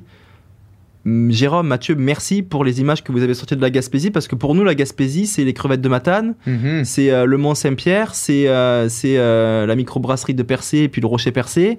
Mais le cœur de la Gaspésie, le milieu, là où il y a les montagnes, il n'y a pas d'images. Il y a très très Ouais. peu d'images parce que c'est compliqué d'aller chercher les images. C'est trop hostile. Il y a tout le temps du vent, c'est humide. Il y a des mouches qui te mangent. Toutes tes caméras, elles ont plus de batterie. Elles- Enfin, il s'est il s'est tué, Jérôme, pour aller prendre Ouais. ces images-là. Et puis, il y a aussi une histoire de permis aussi. Il fallait être accepté par. C'est géré par des parcs. Donc, faire euh, lever le drone, tu peux pas faire ça. Il faut, faut des autorisations spéciales. Très compliqué. Et donc. euh, Moi, je me rappelle, juste faire une petite parenthèse là-dessus, je me rappelle quand j'écoutais le film, je suis allé le voir au, au cinéma du musée euh, ici à Montréal, puis je me rappelle en voyant les images, me, me passer la réflexion de on a, y a vraiment rien, on a vraiment rien à envier à nulle part ailleurs au monde en termes de paysage. parce que on regarde des fois des, vidéos de drones euh, dans les Alpes, puis on dit ah c'est c'est donc beau, puis hmm. Mais honnêtement, des paysages comme ça, quelqu'un qui habite pas au Québec voit ça puis dit rêve de venir au Québec pour, 100%. pour y aller. Là. 100%. Et puis c'est exactement enfin, ce que tu viens de dire, je l'ai je l'ai reçu comme commentaire euh, Mhm. très souvent. Et Sûrement du monde qui ça- en France qui doivent dire voilà. que je veux aller au Québec. ça a parce- rien à envier euh, n'importe quel. Et puis pour avoir eu la chance de, de pas mal crapahuter à travers le monde, tu as un contraste euh, sur, sur cette Gaspésie en termes de paysage et de météo qui des deux extrêmes que tu n'as jamais vu ça ailleurs. Tu peux avoir de la forêt très dense, tu es dans la jungle. Quand tout d'un coup, tu es dans une forêt de pins euh, comme dans les Alpes. Quand tout d'un coup, tu es au sommet du mont euh, Jacques-Cartier où c'est des roches euh, Ouais. alpines, où il n'y a plus d'arbres parce que t'es comme quand tu es en Ouais. altitude. Mhm. Euh, t'as le mont Albert, t'as l'impression d'être sur Mars, un peu comme si t'allais sur les, euh, en Afrique dans certains rifts. Euh, t'as l'océan à côté, d'un coup t'arrives au bord de l'océan, comme si t'étais sur la côte, euh, je sais Ouais. pas où, en Floride ou en Californie. Mhm. Puis cette, cette diversité, elle est, elle est malade, quoi. Sur 650 km, tu, peux, T'as tu fais le tour du monde, en fait. T'as pas besoin de faire euh, le vrai tour du monde par, euh, par, euh, bah, par une latitude, là, mais vraiment sur les 650 km, tu vois tout. Et, et c'est ça, donc à la fin de l'aventure, Jérôme, il est venu à la maison prendre un café, il m'a dit Matt, j'ai 1000 heures de vidéo là. J'ai 1000 heures de vidéo, il faut faire un film d'une heure. Mhm. Qu'est-ce qu'on fait? Et on aurait pu partir dans tellement de directions parce qu'il avait tous les sujets possibles. Et le sujet facile que tu vas souvent retrouver dans les, dans les films de sport, euh, de freeride en ski, de, trail, de, mountain bike, de ce que tu veux, souvent, souvent, souvent, souvent est tourné sur, euh, sur la performance, sur la douleur, sur euh, voilà, parce que c'est c'est c'est ça, ça impressionne, c'est spectaculaire, tu vois. Et au début, moi, je pensais pas partir là-dessus aussi parce que parce que j'étais fier de ce que j'avais fait, tu vois, et et puis aller faire ce sentier-là en 7 jours, alors que ça prend en moyenne 30-40 jours pour le faire, tu vois, j'étais pas peu fier de ce que j'avais réussi à faire, Mhm. euh, de par tout le travail que j'avais donné là, c'était quand même énorme. Mais très vite, on a décidé de pas aller là, de pas aller là parce qu'on s'est dit, ok, ce qu'on va faire, plutôt que de dessiner le scénario, on va plutôt essayer de se donner des objectifs de qu'est-ce qu'on veut montrer. Et, euh, et les deux principaux euh, objectifs euh, qu'on s'est donnés, c'est de montrer d'abord la beauté du territoire euh, de la Gaspésie centrale parce que il n'y avait pas d'image. Et puis même nous, moi, quand j'ai préparé l'aventure, j'aime faire de la visualisation. J'étais pas capable. tout sur Google euh, Images, il n'y avait rien Mhm. quelques images, mais aucune idée de qu'est-ce, à quoi ça ressemblait. Donc on s'est dit là, il faut vraiment aller faire un travail aussi de, de, de- de recherchiste et puis de création de contenu qui n'existe pas pour montrer la beauté du territoire aux Québécois, euh, mais aussi euh, au monde entier. Donc ça, c'est voilà un choix d'image déjà là-dessus. Et, euh, et le deuxième objectif, c'est que on veut que à la fin euh, des milliers de personnes qui ont vu le film, on dépasse 50% de personnes qui ne sont pas des coureurs, Mhm. grand public. Mhm. Et moi, quand tu, je sais pas si quand t'es allé au cinéma du musée, j'y étais ou pas. euh, Non, non, moi je suis allé quand c'est revenu après. Mais je, je suis allé en septembre pour faire euh, quelques projections et puis je faisais un petit, un petit pitch en, en début de, de- de conférence. Et à chaque fois, je demandais dans la salle, levez la main ceux qui sont pas coureurs dans la salle. J'étais en 70-80% Mhm. de Wow. personnes. Objectif atteint. Et le but, voilà, c'était que c'était surtout ces personnes-là que je voulais entendre, qu'on voulait entendre, de euh, qu'est-ce que vous a inspiré le film, tu vois, des. des- c'est très bas- basic, mais on utilise euh, la course à pied, euh, la randonnée, la course à pied, un, un truc de très banal pour illustrer euh, des valeurs et puis euh, de vie et puis de dépassement de soi et de communauté, d'amour, d'amitié, Mhm. qui, qui peuvent euh, s'extrapoler à tout milieu de vie. Voilà, une sorte, une sorte d'enseignement en utilisant quelque chose de, Quelque chose de précis banal pour et- d'illustrer en image et de beau et pas un livre euh, tu sais, de, de développement personnel ou de marketing trop complexe ou si t'as pas fait des études ou si tu connais pas dans le domaine, tu, au bout de trois pages, tu dis ouais, Mhm. c'est trop compliqué là. Et est-ce que là, bah, tu le, voilà, tu ressens des, des choses, tu vois, par l'image qui fait que euh, voilà, c'était ça.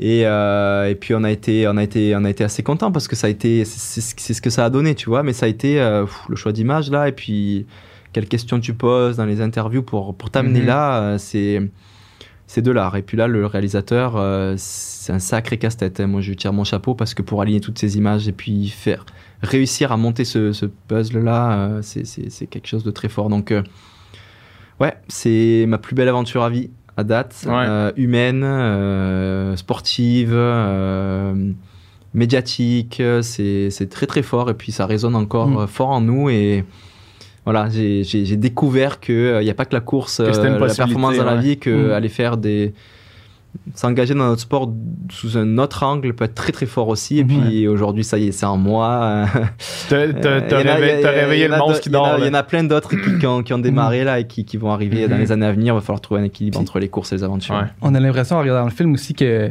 tout ce qui aurait pu arriver est arrivé, là, dans le sens que les intempéries météo, puis tout ça, ça j'ai l'impression, puis ou, ou- ou juste euh, le fait de pas exactement savoir cette trail-là qui est sur papier euh, 40 km, ça va-tu me prendre 5 heures ou ça va-tu me prendre 10 heures, Mhm. puis finalement c'est plutôt 10 heures que 5 heures.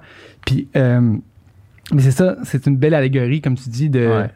de la vie, en fait. Là, tu sais, de, de, OK, je m'attendais que ça soit euh, ça, mais finalement, c'est plus difficile, puis euh, mais euh, on continue quand même. puis tu sais. Mais Mille raisons, mille raisons par jour d'abandonner. Ouais. Mille Ah, raisons. c'est sûr. Puis, C'est puis sûr. on, voit vraiment dans tes euh, moments les plus euh, difficiles aussi, les plus sombres, là, parce que tu sais, on le voit que tu as passé un cheveu aussi d'abandonner, puis que t'as Mm. pas. Puis, mais c'est ça, la beauté de, de te voir prendre un instant pour réfléchir à ça, puis finalement décider de continuer, faire une sieste de 20 minutes. La, la- la- cette scène-là, c'est moi, je, elle, elle m'a marqué. C'est quand je vais aller faire une sieste de 10 minutes dans le truck, puis venez, me- venez me réveiller dans 10 minutes, 10 minutes plus tard. Ouais. Donne-moi un autre 10. Ah non, non, mais le temps est complètement. euh, tu sais, il y a plus le- la notion du temps dans ces, dans ces moments-là. Ben, tu as dû peut-être le vivre quand tu as fait un peu de d'ultra. Là, le, le temps peut se compresser euh, Ouais. quand ça va super bien, comme s'étirer euh, très très long quand ça va pas du Mhm. tout. Et à ce moment-là, une 10 minutes, ça veut, ça veut plus rien dire. quoi. C'est. Mhm. Mais c'est ça qui est très très beau dans le film d'aventure, je trouve. Contrairement à un film classique, c'est que tu es dans la spontanéité et l'authenticité. Et puis on ne sait pas d'avance si un film va être bon ou pas parce que ça dépend de qu'est-ce qui va se passer. Ouais. Quelle magie va arriver, quelle, quelle péripétie va arriver. Tu sais pas, est-ce que tu vas prendre une tempête, pas de tempête, est-ce que ça va être dur, pas dur. Et c'est ça qui est beau, c'est que c'est pas stagé dans, un, dans, un- dans une salle pour euh, Mhm. tourner du cinéma où tu vas pouvoir répéter la scène dix fois jusqu'à ce qu'elle soit parfaite. Là, euh, le film, c'est du euh, one stage, one shot. À aucun moment, Ouais. Jérôme m'a dit Attends, repars en arrière, là, repasse euh, là. Mhm, Euh, Non, ouais. non, c'est. T'as une shot, puis c'est la shot la plus spontanée que tu peux faire, en fait. Ouais. Et c'est ça qui est beau, c'est que tu ne mens pas. Euh, tu mens pas euh, après sur ce que tu racontes. C'est vraiment tel, pure tel vérité. Puis, puis moi, quand j'ai, au moment où j'ai écouté le film, en fait, c'était le, le- le départ de ma rencontre avec toi, mettons, puis ma recherche par, pour le podcast, puis ça. Donc, en fait, euh, je savais rien. Donc, je savais même pas si tu finissais la course. Je savais rien, tu sais. Puis le film, moi, de rien savoir, je l'ai vécu quand même comme un thriller. Mhm. Parce qu'il y Ouais, a des ouais. moments qui, tu sais, sans, sans vendre la mèche de tout le film, mais tu sais, il y a un moment où tu te perds aussi, où ton équipe te perd. Puis c'est. De, de regarder ça, c'est stressant, là, tu sais. Puis moi, je l'ai écouté avec ma, avec ma blonde aussi, puis on était. C'est tombé stressant, ce film-là, qu'est-ce qui va se passer? Puis tu sais, à chaque jour, on se demandait qu'est-ce qui allait arriver de Ouais. nouveau, quel nouvel obstacle il va arriver, quelle, quelle intempérie va se passer, tu sais. Puis c'est vraiment. euh, c'était, ouais, il y a vraiment quelque chose de. Comme, comme écouter, euh, tu sais, moi, je. tu sais, on aime bien écouter le Tour de France, tu sais, puis c'est, c'est un peu ça, c'est toujours des revirements, des surprises, puis de- des- des courses sur plusieurs jours comme ça. Ouais, c'était vraiment, euh, c'était vraiment, c'était vraiment stressant, c'était vraiment le, fun à regarder, là, puis Ouais. ouais. Mais ça, va plus loin qu'un qu'un- juste un Ouais. documentaire de- de- de- d'une performance, mettons. C'est ça.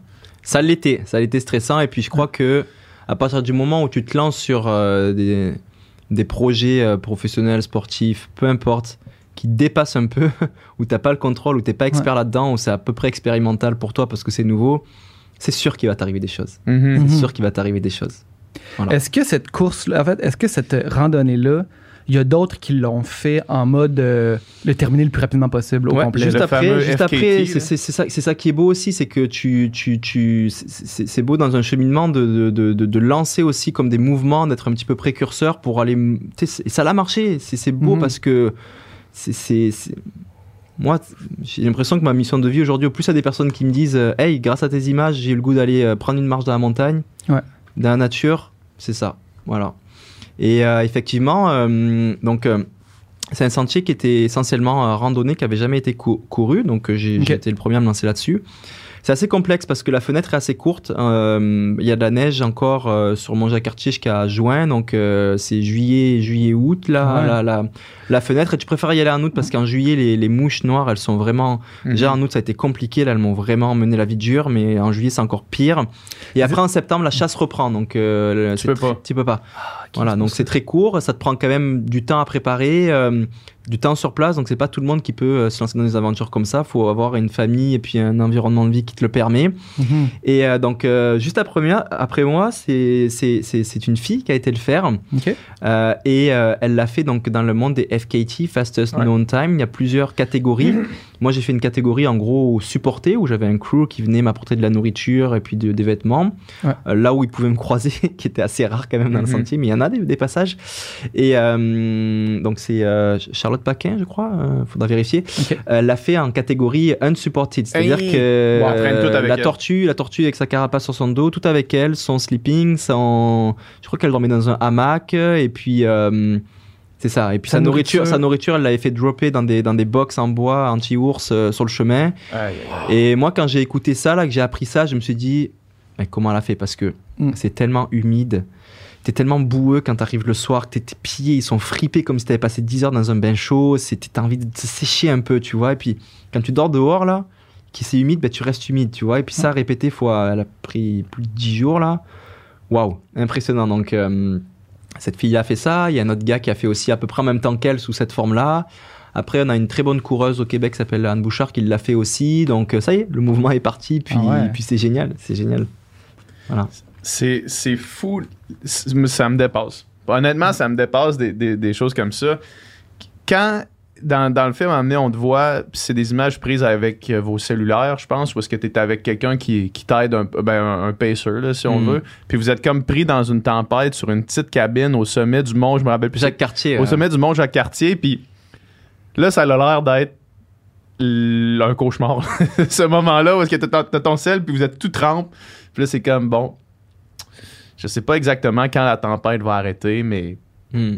On est, on est coincé ici. Puis ça paraît, puis on dirait que ce qu'on parlait tout à l'heure de comme la fluctuation des niveaux d'énergie dans une course de 20 heures, là, c'est vraiment la fluctuation de niveau d'énergie sur 7 jours complets parce que parce que ça revient, ça finit par revenir. Puis cette expérience-là que tu parlais de dire parce que moi, mettons, au sommet de cette, cette montagne-là, je fais comme, hey, venez me chercher, là, genre, c'est terminé, là, oublie ça. ou- Mm. mais, mais toi, probablement que tu es capable de te dire, ça va, ça va revenir, tu sais. J'étais à deux doigts, j'avais un sécurité, un, tracker GPS avec un bouton SOS. C'était vraiment à deux doigts d'appuyer dessus. J'ai pleuré, j'ai beaucoup pleuré. Dans les images, j'ai juste filmé le moment parce que où j'étais vraiment en mode euh, pleurer solide. J'ai pas filmé ça parce que j'étais vraiment, euh, c'était pas possible. Et le moment où ça allait un peu mieux, j'ai réussi à me filmer un peu. J'ai dit ça, il faut quand même que je le, je le documente. C'est dur hein, de sortir son téléphone ou, ou une caméra quand tu pleures parce que Mhm. t'es- t'arrives pas en fait à parler, à montrer ça. Et la cabane au sommet du Mont Jacques-Cartier nous a sauvés. S'il n'y avait pas ça, l'aventure, c'est sûr qu'on s'arrêtait, on appuyait sur la SOS, puis on venait se faire sauver. Euh, c'est euh, c'est- des moments qui peuvent arriver, et puis, euh, puis je sais pas. Des fois, je me dis, je crois, enfin, faut, faut toujours avoir un espoir et croire en cette belle étoile. Puis cette cabane qui est arrivée là, ça a été, euh, pff, ça nous, ça nous a, ça nous a sauvés. Petite cabane, un petit shack. Ben, c'est un ouais. petit, ouais, c'est un petit refuge en bois parce qu'en fait le Mont Jacques-Cartier a cette particularité d'être souvent pris dans la tempête. Il y a comme un phén- phénomène météorologique euh, local, microclimat qui, qui, qui fait ça. Mhm. Et, euh, et puis quand t'es ben, t'es en habit de trail, t'as un petit short, une petite veste et quand la tempête elle pogne et qu'il y a de la pluie, du vent, de la brume, tout d'un coup il fait moins 5 et que tu peux pas courir pour te réchauffer parce que c'est c'est- tu l'as vu, c'est un monde de roches qui glissent Ouais. comme si tu courais sur des savons et puis des roches pointues, tu tombes là-dessus, tu te, tu te coupes en deux en fait. Ouais. Donc euh, faut tenter de tenir l'équilibre, mais ça fait déjà 5 jours que tu cours, t'as fait 500 km, t'es épuisé, il fait froid, euh, tu J'ai envie, vois de- j'ai envie de pleurer il n'y a, pas de- y a pas de chemin, donc en plus ton cerveau ne fonctionne plus, t'as plus de lucidité, il n'y a pas de chemin, tu avances juste en regardant les, les cairns, donc des petits tas de roches qui sont gris pareil que les roches qu'il y a par terre, sauf que comme il y a de la brume, tu ne les vois pas, tu sais plus où faut aller à droite à gauche, ton pacer, ton accompagneur, il commence à être glacé aussi, il voit plus le truc et tout, là tu te dis, mais non, je vais mourir. Mourir. Ouais. D'un coup c'est plus drôle, moi je... Moi, je fais ça pour euh, aussi pour euh, prendre du plaisir, le fun. Puis quand je Mais là, je suis en danger. Mm. Là, je suis en danger et c'est pas. hum, Je sais reconnaître euh, le moment où c'est un danger qui, qui peut être euh, vraiment dangereux, on va dire, et où, où j'ai plus de fun. Et là. hum, Puis pour moi, quand j'arrive là, c'est qu'il y- il est vraiment dangereux, je te dirais. Il Ouais. Toi, toi, ta limite, ouais, loin. ça. arrive, Ouais, voilà. ouais, ouais. Mais euh, ça fait partie de l'aventure. Après, il y a pas, on n'est pas non plus inconscient dans le sens où, tu sais, aujourd'hui, tous les aventuriers, on part tous avec. Personne ne part sans GPS tracker. Mhm. Ouais. Aujourd'hui, moi, ça m'impressionne plus un gars qui va en Antarctique ou au pôle Nord ou dans un endroit hyper reculé. Parce qu'il a un GPS tracker. Il appuie, il appuie sur son SOS, puis une heure, deux heures après, tu as quelqu'un qui arrive. Mhm. Moi, ce qui m'impressionne surtout, c'est les vrais explorateurs d'il y a 100 ans en arrière qui partaient faire ces trucs-là sans, sans GPS tracker. Ça veut dire qu'ils sont en expé polaire ou quoi, Mhm. qu'il leur arrive quelque chose, ben ils sont tout seuls, tout seuls, Mhm. tout seuls. Ouais. Donc aujourd'hui, on a quand même cette porte de sortie qu'il faut pas oublier dans le monde de l'aventure et un peu des, des défis hors normes où on peut se dire de l'extérieur, euh, ils sont complètement fous de faire ça, mettre leur vie en danger, c'est débile, blablabla. Il y a un GPS tracker qui est souvent redondant aussi, euh, qui est connecté à voilà au service de secours local et que euh, dépendamment où tu es sur le monde, ça va pas prendre plus de trois jours pour venir te chercher. À moins que tu sois vraiment, je pense que les pires endroits c'est en très haute altitude parce que euh, dans l'Himalaya, les hélicoptères avec l'oxygène peuvent pas se rendre et puis c'est compliqué ou peut avoir des météos encore plus extrêmes.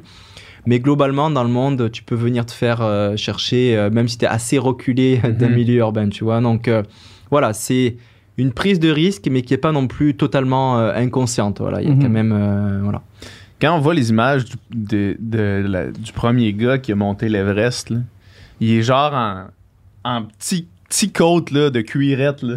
Tu sais, puis là, tu vois maintenant, aujourd'hui, ils sont avec les masques d'oxygène, les gros habits tech. Lui, il est en petit côte de cuirette, c'est le premier gars qui a monté l'Everest. Il y a ça aussi, le matériel a énormément évolué. Clairement, Ouais. tu le dis, c'est l'Everest, et puis tu. Tu vois comment ils étaient habillés, les, les, les gars avant dans. Aujourd'hui, euh, on a des matériaux, des Gore-Tex, des plumes, le truc dans, dans nos manteaux, c'est hyper léger, des gants énormes. on a même des, tu peux même avoir des résistances électriques pour, euh, pour te chauffer euh, dans tes vêtements. euh, c'est- c'est- quand, même- c'est quand même impressionnant, mais on, va, on va pas dire que c'est c'est confortable, ça reste toujours Ouais, c'est ça, très, très très costaud, mais euh, c'est plus du tout, euh, le- c'est pas c'est pas comparable en termes d'engagement, de, de de folie que ce que faisaient les, les vrais aventuriers, les vrais explorateurs Ouais. il, y a, il y a- il y a 50 ans en arrière, Mhm. clairement. Le- cette année, tu as aussi fait le légendaire Marathon des Sables.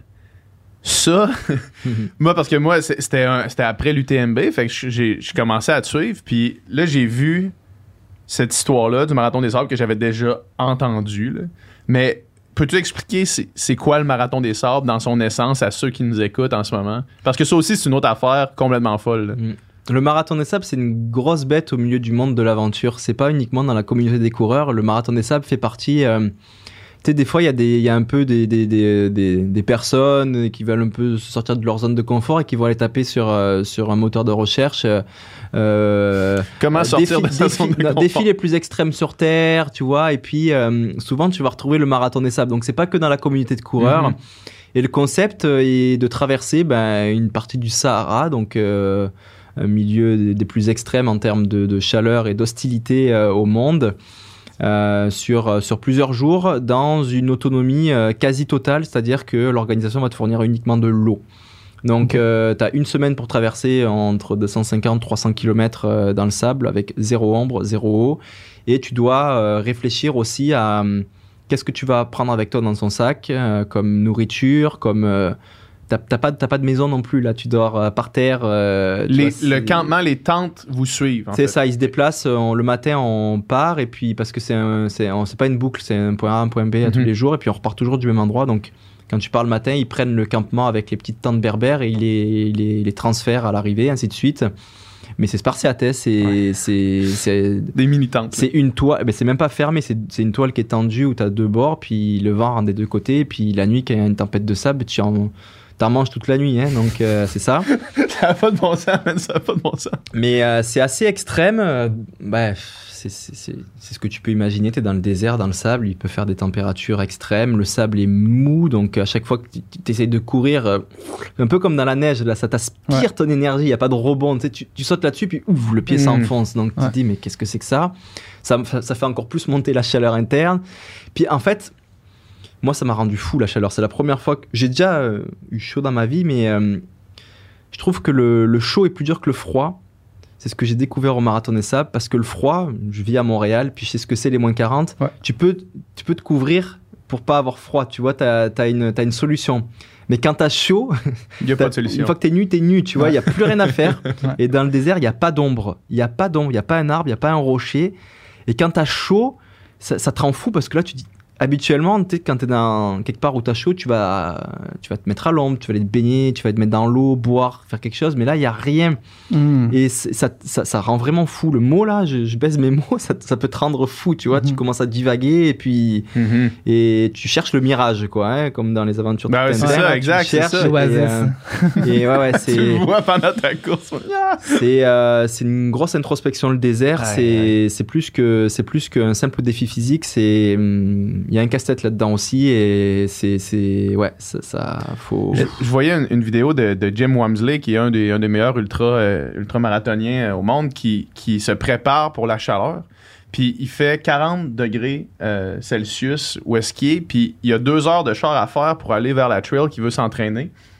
Il se met dans son char, il ferme les fenêtres, puis il, il descend sans air climatisé. Mhm. Fait que genre, puis là, il se fait filmer par le gars qui filme, puis le gars qui filme, Il est plus capable. il est hein. plus capable. Le gars qui filme, il dit au début de la vidéo, il dit c'est rare que je parle dans mes vidéos, mais faut que je vous explique ce qui s'est passé. C'est qu'on a, on a- là, il explique ce qui s'est passé, puis il dit on est arrivé au lieu où est-ce que normalement j'aurais filmé son training. Je délirais. J'étais plus capable de filmer son training. Fait que lui, il fait ça. Il conduit deux heures dans son char. Aïe, aïe. Il fait trois heures de course à 40 degrés Celsius. Il rentre dans son char, se préparer pour la chaleur de même. C'est complètement Mais débile. c'est- Jim, Jim est un athlète d'ultra endurance aussi et donc c'est ce que je disais tout à l'heure a aussi aujourd'hui je pense une connexion avec son corps telle que il a compris que euh, le corps humain a une capacité d'adaptation incroyable. Mais Ouais. vraiment, c'est ça dépasse l'entendement et Mhm. puis il faut le vivre pour pour le comprendre. Et, euh, et c'est ça en fait. Il faut il faut lui apprendre au corps.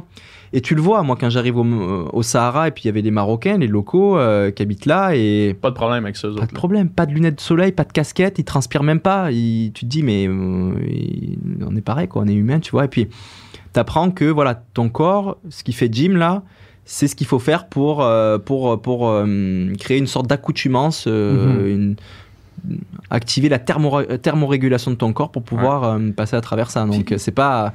C'est vrai que quand tu regardes ça de l'extérieur, tu te dis, il est complètement fou, pourquoi il fait ça Ce gars-là. il- ouais. Mais non, en fait, parce qu'il sait que la capacité d'adaptation est énorme dans, dans tout, dans le chaud, dans le froid, dans, dans, dans la douleur, dans, dans la- dans l'adaptation tissulaire des, des muscles, des articulations, tout, tout, tout, tout peut s'adapter. C'est Mhm. fou. Et inversement, j'ai j'ai le, le- le- le- le contre-exemple. Moi, j'ai- plein de monde dans mon entourage qui ont fait la traversée du lac Saint-Jean. Puis, tu sais, des fois, l'eau est à 56 degrés Fahrenheit. Puis, pendant 8 heures, tu sais, c'est- c'est du stock. Là. Puis, euh, dans la préparation, c'est des bains de glace. Puis, c'est des douches euh, glacées. Puis, c'est de rester longtemps dans ces conditions-là à tous les jours. Tu sais, un 20 minutes dans un bain glacé. Puis là, tu t'habitues tranquillement. Tu sais. Tout, tout, c'est, c'est une machine complexe. Le corps, tu as, tout le système nerveux qui est électrique, connexion avec le cerveau qui est une machine incom- incompréhensible, euh, le- la machine physique, et puis le mettre, le, le- en fait, dès que tu stimules euh, en dehors de ce qu'il il a l'habitude de faire à tous les jours, bah, il va créer une adaptation. Mhm. Ouais. Et donc tu stimules, tu stimules, tu stimules toujours dans une zone où tu es pas, eh ben, il va s'adapter à, cette- à ce stimuli que tu lui, euh, que tu lui imposes. Puis il y a un intervenant aussi dans le film, dans, dans Confiné, qui, qui explique un peu ce phénomène-là aussi. Tu sais, que dans le fond, que c'est d'inhiber les signaux que ton Ouais. cerveau en- t'envoie, là, finalement, là, tu sais, de, d'être capable de. Puis on avait reçu aussi, tu sais, quand on a reçu les physios sur le podcast, Ouais. ils nous expliquaient que la douleur est une émotion, tu sais, que, que ton cerveau t'envoie comme, euh, ben, comme n'importe quelle Comme émotion, la finalement. joie ou la puis- peine, mettons. puis que c'est possible justement avec en l'entraînant de de Hmm. l'inhiber de, de, de, de le comprendre puis de, de de jouer avec ça finalement Ouais, c'est ça, mais c'est c'est Blaise Dubois qui, euh, Ouais, qui, dit, qui dit ça, qui est, qui est le, le fondateur de la clinique du corps et qui est un physio lui-même. Euh, mais ça rejoint ce que je disais euh, auparavant où tu as une forme d'accoutumance qui peut se Ouais. faire vis-à-vis de la douleur. Mhm.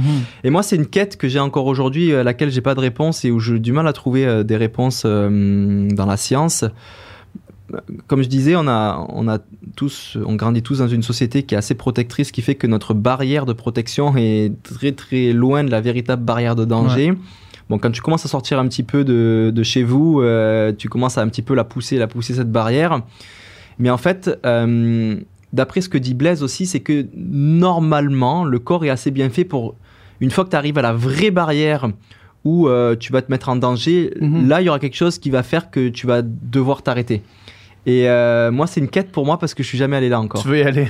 Je veux y aller, mais en même temps, c'est c'est- quelque Ah chose ouais. que je- c'est hum, c'est assez paradoxal parce que tu dis mais non, tu veux pas aller là parce que tu te mets en danger, mais en même temps, si tu vas là, on te dit que tu vas pas être vraiment en danger parce que la vraie barrière quand elle va arriver, tu vas t'arrêter.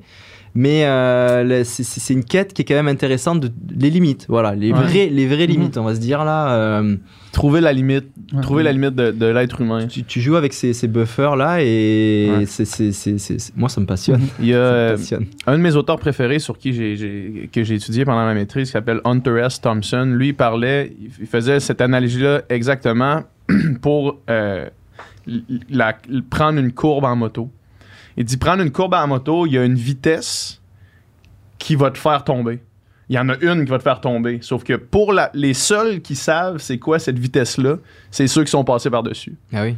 Fait que c'est ceux qui, ont, qui sont tombés puis qui se Mhm. sont tués en moto. La- parce que si tu, la, si tu y vas un petit peu plus bas, tu tombes pas. Fait que tu sais pas c'est laquelle. Ça fait partie du Fait cheminement. edge, ça fait partie du cheminement aussi de, de, de se crasher un petit peu aussi pour Ouais, euh, se rendre compte que c'est après ce crash là j'arrive à me relever c'est que finalement c'était pas celle-là C'était pas celui-là voilà. le crash. ouais. Euh, mais euh, si tu si tu vraiment euh, tu peux pas te relever que t'as pas cette capacité de, de prendre du recul sur ce qui s'est passé pour reprendre ton virage euh, sous un autre angle avec une autre limite ben c'est que c'était la bonne ou la, la vraie Mhm. ou la, la- pas la vraie limite tu vois Ouais. mais c'est passionnant Mm. c'est passionnant J'avais ces, ces réflexions-là. Moi, dans le fond, je suis arrivé hier d'une semaine de vacances, là, de pures vacances, vraiment, euh, tu dans le sud, là, vraiment en mode euh, tout inclus, là, tu. Puis là, je, je me, je réfléchissais à ça parce que là, tu c'est vraiment dans un monde complètement artificiel où est-ce que tout est à ta portée tout le temps. Là, t'as faim, t'as juste à tendre la main, puis tu peux manger à volonté, euh, tu puis c'est tout est beau, tout est vraiment fait pour que ça- la vie soit le plus facile possible, tu. Puis là, j'étais là dans ce monde artificiel-là où tout est parfait, finalement, tout est le, le plus confortable possible. Je me sentais pas, euh, je me sentais pas en créatif, je me sentais pas inspiré, je me sentais pas dans des conditions où est-ce que j'allais créer quelque chose d'important ou de ou de, de grand là, dans, dans ce contexte-là.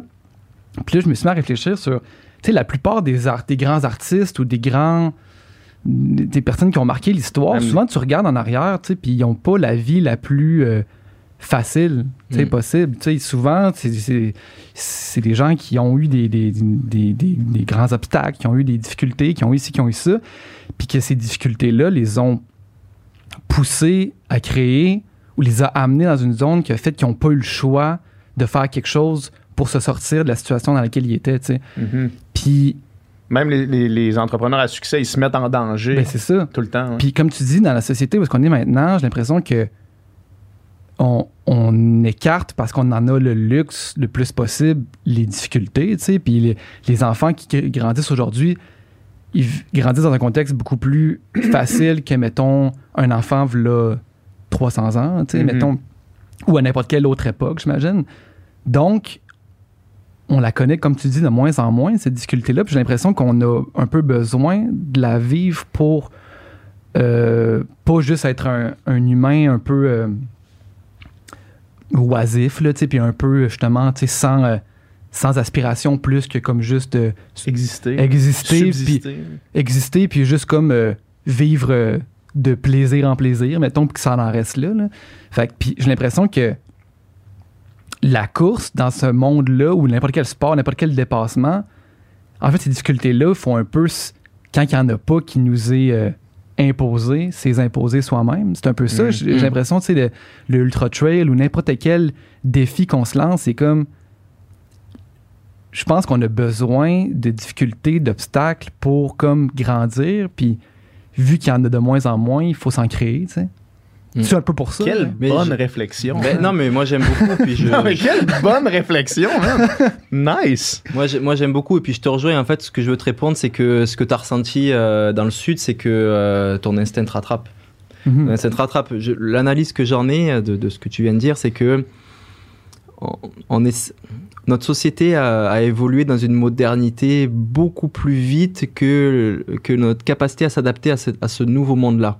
Mhm. Pour moi, on est encore été. Je me pose beaucoup, beaucoup de questions et je suis passionné de, de, de- connaissances scientifiques. Et puis, il faut être très humble là-dedans parce qu'un jour, on peut dire que une étude, ben voilà, c'est- ça. Et puis, tout d'un coup, une nouvelle étude arrive. Et puis, non, finalement, c'est pas ça. Donc, oui, il y y a la connaissance, il faut quand même rester. euh, euh, assez ouvert là-dessus, mais ça reste que on vient on vient de la nature. À l'origine, il n'y a pas si longtemps finalement, quand tu regardes à L'échelle planétaire. à l'échelle, voilà, voilà, il n'y a pas si longtemps, on était encore euh, des nomades dans le bois et euh, à euh, pour vivre ou survivre à euh, faire de l'activité physique toute la journée. On Mhm. parle pas de sport là, juste le mouvement corporel. Ouais. Pour se déplacer, pour chasser, pour fuir. Essayer vraiment il n'y a pas si longtemps. Et souvent quand je me pose des questions un peu complexes sur un sujet, un sujet lié euh, au sport, à la santé, et puis j'y arrive pas, ça me, ça me fait mal à la tête, les, les études divergent, convergent. Au bout d'un moment, je, je me pose, je prends du recul, je me dis, mais qu'est-ce qu'ils faisaient eux avant, euh, à l'époque où il n'y avait pas toute cette modernité autour de nous, euh, ces épiceries, la nourriture à profusion, les trucs ultra confortables, et je trouve des réponses comme ça. Et aujourd'hui, il y, a, quel- il il y a quelques études qui, qui prouvent qu'on a des adaptations encore aujourd'hui, donc ça montre qu'il n'y a pas si longtemps, de, de, de, de musculaire, euh, articulaire et puis, puis tissulaire pour courir. Mhm. Pour courir, pour se déplacer et pas pour euh, rester euh, assis longtemps. On n'a pas encore le corps euh, qui est adapté à la position, à la position assise. Mhm. Et puis aujourd'hui, on essaye de, enfin, on s'adapte un petit peu, peut-être de manière contre nature Mhm. à cette société moderne, mais on se fait rattraper par, par cet instinct. Pour, pour rester dans mon domaine, là, après, il y a, y a plein de. Dans la quête du bonheur, il y en a énormément Ouais. des possibilités, des directions, mais juste on va rester dans le mien de domaine. Ouais. Euh, L'activité physique, pour moi, est vitale sur ta santé euh, ben, physique et mentale. Et euh, la connexion à la nature aussi. Donc, euh, c'est pour ça que l'activité physique, c'est génial d'aller faire du sport, de la natation, du, du, du basket, du handball, du hockey, mais t'es es, à l'intérieur dans une salle, donc c'est bien. Mais il faut rajouter cette couche aussi de connexion à la nature Mhm. qui, qui est vitale aussi pour moi. Et je crois qu'aujourd'hui, on n'est pas fait Ouais. pour passer autant de temps euh, euh, À l'intérieur, en entre, entre des murs qui, qui, qui nous, qui, nous, qui, nous, qui nous séparent du monde naturel. Et puis, Mhm. je crois qu'il y a personne aujourd'hui qui, quand il va prendre une marche dans le bois, quand il revient, il est pas, il est pas trop bien craqué. T'es Ouais. créatif, c'est, tu as de l'air qui te rentre dans le cerveau, tes sens sont en éveil, et puis tu reviens, t'es heureux. Et, euh, et je peux comprendre cette. euh, Moi, je l'ai un petit peu moins aujourd'hui parce que je passe tellement de temps en nature que j'ai, oublié cette sensation de, d'étouffement et sais, de, de, d'affranchissement du, Mhm. du besoin vital et naturel.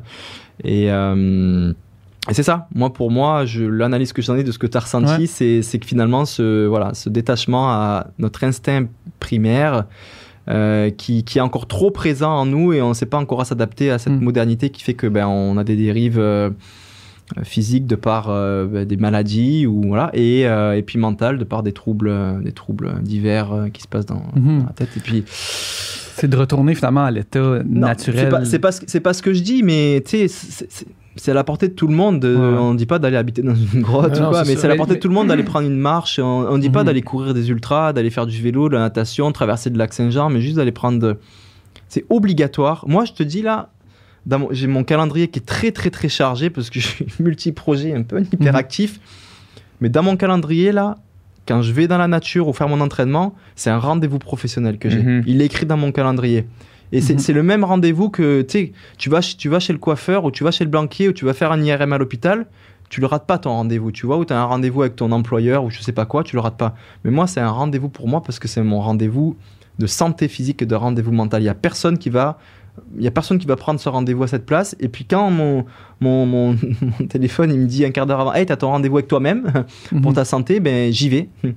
J'y vais. Il, y a, il, y a- il est dans mon calendrier. Il est dans mon calendrier à Mhm. tous les jours et c'est ça. C'est vital. Et puis moi ça moi ça me c'est le nombre d'heures qu'on passe assis, ça me rend fou en fait. hein. Je- Et puis j'étais là-dedans aussi avant. hein.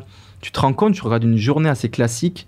Tu te lèves le matin, tu t'assois pour prendre ton café ou ton petit déjeuner Mhm. tu prends ton char ou ton métro pour te rendre à ton activité euh, professionnelle. Tu arrives à ton activité professionnelle, tu es assis le matin, tu te lèves pour aller prendre un petit café, mais tu te rassois encore. Tu te rassois pour luncher, tu te rassois l'après-midi, tu te rassois dans ton char dans l'autre sens, tu te rassois pour souper le soir, tu te rassois- pour regarder ton Netflix ou lire ton livre le soir.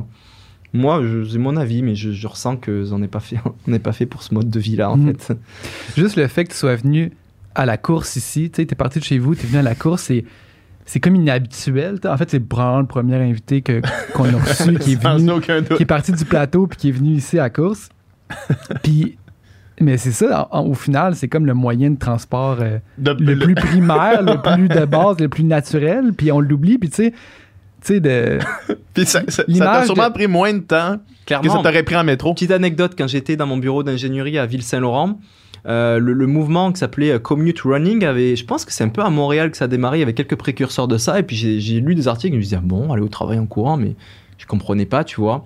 J'avais la chance d'avoir une douche au bureau, je dis, je vais l'essayer, et effectivement, en courant, j'allais plus vite que... euh, alors, la voiture pouvait être équivalent au vélo, le jour où il n'y a pas Mhm. de trafic, mais un jour de, à une heure de point de trafic, en courant, j'étais plus vite que si je faisais voiture ou euh, métro plus le changement avec le bus. Donc, un, tu gagnes du temps.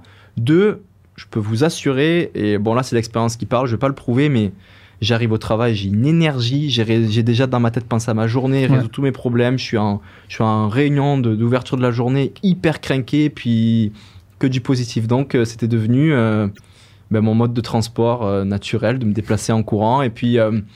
c'est vrai que dans l'ingénierie, c'était complexe parce que parfois j'avais des rendez-vous avec des clients euh, où on parlait de projets à plusieurs millions de dollars et puis euh, la convention veut qu'il faut arriver avec euh, une cravate et, et une chemise. T'arrives avec ton petit kit Salomon, là. Alors au début, au début, ce que je faisais, c'est que je transportais dans mon sac, mais à la fin, je me disais, je- j'expliquais en fait euh, à mes à mes clients et puis à mes, mes partenaires la raison pour laquelle j'étais, j'avais cet accoutrement là, et c'était super pour briser la glace. Ah oui. Et, euh, et puis les gars adoraient en fait. Et puis, et puis, et puis ils n'estimaient pas euh, la qualité de notre, de notre, de notre travail d'ingénierie à euh, finalement notre, notre, notre, habillement. no- notre habillement. Et puis, Mhm. puis depuis ce jour, j'ai, j'ai- il y a mon- costard cravate dans mon armoire. Il est au fond de l'armoire. J'ai jamais plus ressorti. Ouais.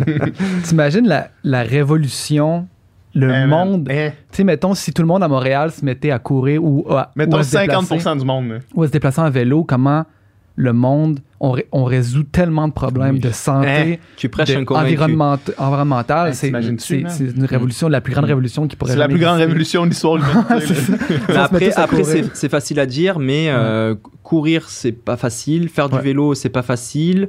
Euh, la ville est pas, est pas du tout encore adaptée à ça. C'est clairement, Mhm. surtout en Amérique du Nord, c'est la voiture qui est, qui est, qui est reine là-dedans. Et puis, tu es à Mhm. tout le temps à deux doigts de te faire tuer quand tu roules. Ouais. Fait que Surtout c'est avec les, c'est pas les- simple. Mais c'est sûr de que mal tu prêches, moi, tu prêches un convaincu que se bouger, enfin, faire de l'activité physique de par ton déplacement pour aller d'un Mhm. point A à un point B, euh, c'est- clairement vital. Ouais. Mais moi, je peux comprendre aussi celui qui euh, a toujours été un petit peu sédentaire, qui a du mal à s'y mettre Oui.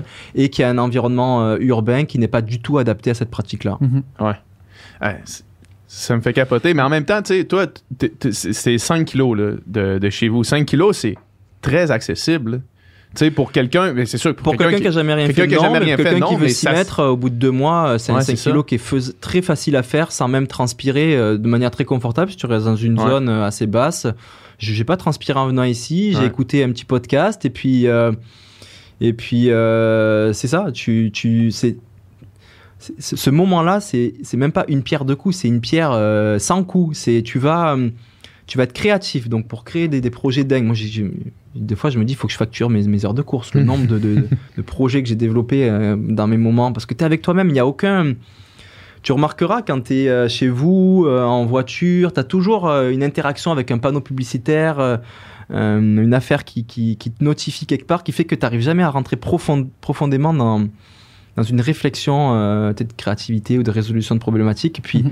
quand tu vas euh, faire du sport, du vélo, de la course à pied, c'est vraiment un moment avec toi-même qu'il n'y a personne qui va venir te déranger là-dedans. Ouais. À moins que vraiment tu, tu te colles le téléphone à la face et que tu actives les notifications, il va, il va continuer à arrêter de sonner, mais Mhm. tu fais l'effort de couper ton, ton vibreur et de rester avec moi-même. Et on dirait que euh, le fait d'être dans, une, dans un mouvement, en fait, qui est un peu plus rapide que, l'arrêt, mais, ouvre, ouvre, des, ouvre des portes de, de réflexion qui facilitent le, le- le- le- voilà, la, la créativité Ouais, et la 100%. réflexion. Donc, c'est ça. Et euh, c'est euh, c'est un enchaînement, en fait. C'est c'est un peu, tu sais, tu dis, euh, ouais, mais c'est le fait la poule. Est-ce que je, je peux pas aller faire du sport parce que je suis pas en santé? Tu vois, j'ai pas la capacité. Mais en Mhm. fait, non, comment, fais le sport et puis tu vas être en santé, tu Ouais, vois. ouais. Et, Il y a euh, toujours quelque chose que tu peux. Peu importe Oh. le niveau où tu sais, toujours quelque chose que tu peux faire pour te dépasser, ne serait-ce que pour un autre, ça pourrait être rien, mais pour toi, ça peut être juste une petite- un petit quelque chose Ouais, qui fait que. comparer. Chaque, chacun, D'aller prendre une chacun, marche, là, chacun a son objectif Ouais. et un objectif, l'ambition d'un objectif est propre à soi-même Et euh, c'est pour ça aussi ce qu'on disait tout à l'heure. Moi, à aucun moment, je, je mets vraiment jamais l'accent sur. euh, les- je cours des, des- des dizaines de kilomètres, des dizaines de milliers Mhm. de mètres de dénivelé parce qu'on s'en fout au final, parce que ça, c'est mon objectif qui, qui, qui est à moi. Mais c'est très, très euh, puissant aussi pour une personne qui n'a jamais, jamais fait de sport. On va reprendre l'exemple de la course et qui se donne l'objectif dans trois mois d'aller courir en 5 km. C'est un objectif faramineux pour lui, tu vois. Mhm. Et puis, C'est bien plus impressionnant ça que quelqu'un qui est déjà a- en forme qui fait un marathon. Enfin, je j'essaie d'en trouver, mais est-ce qu'il y a vraiment des excuses? Moi, j'ai vu, euh, j'écoute des podcasts. Il y a, il y a un Français là qui, qui est euh, euh, qui, qui euh, amputé des deux bras, des deux jambes, qui, a traversé la, Manche en, nageant. Euh, Mon, petit frère aussi, il a perdu sa jambe, il continue à faire du sport. Récemment, je suis allé voir une petite fille, Sarah Lou, qui, a malheureusement eu, enfin récemment, un cancer très grave. Mais elle continue, tu vois. C'est tragique, c'est tragique les handicaps et les maladies qu'on peut avoir, mais tu peux t'adapter à ce que, à ce, à ce que tu as dans, dans un objectif qui est ambitieux pour toi, Mhm. qui peut être de simplement euh, bah, te déplacer juste de 3 mètres autour de ta table. quoi. Puis que- quelque chose que, que je t'ai déjà entendu dire, puis je me suis vraiment euh, reconnu là-dedans, qui peut aussi apaiser la conscience de quelqu'un qui, qui, euh, qui a envie de débuter, tu sais. Moi, je vais jamais courir avec des gens, puis euh, ça, même avant, avant de t'entendre dire ça, euh, sur le podcast encore de, de Grand Écart de Jean-Philippe Mm. Vautier, moi, je vais jamais courir avec des gens, puis les fois où est-ce que je l'ai fait, je l'ai toujours regretté parce que je cours trop vite quand il y a des gens. Puis quand je suis tout seul, je suis capable de vraiment mettre lent, là. Mm. Tu sais, lent pour, pour mon, mon, mon pace, mettons, là, Mm. tu sais, mais vraiment lent. Puis de pas me sentir coupable, de pas accélérer, de pas racer. Puis quand tu vas lent, c'est le fun. Mm. C'est vraiment le fun, tu sais, de pas, de pas donner d'effort, de juste courir, bouger, être en mobilité, Mm. euh, faire lever tes pulsations cardiaques un petit peu, mais être lent. Puis je sais que toi, euh, c'est quelque chose que tu disais aussi sur le podcast Jean-Philippe Vautier, tu sais, on s'entend, là, t'es un coureur professionnel, puis les groupes de course à Montréal courent trop vite pour toi, tu sais. C'est très puissant ce que tu dis et c'est très très important euh, aussi. Je suis, je suis heureux que tu, que tu t'en ailles là.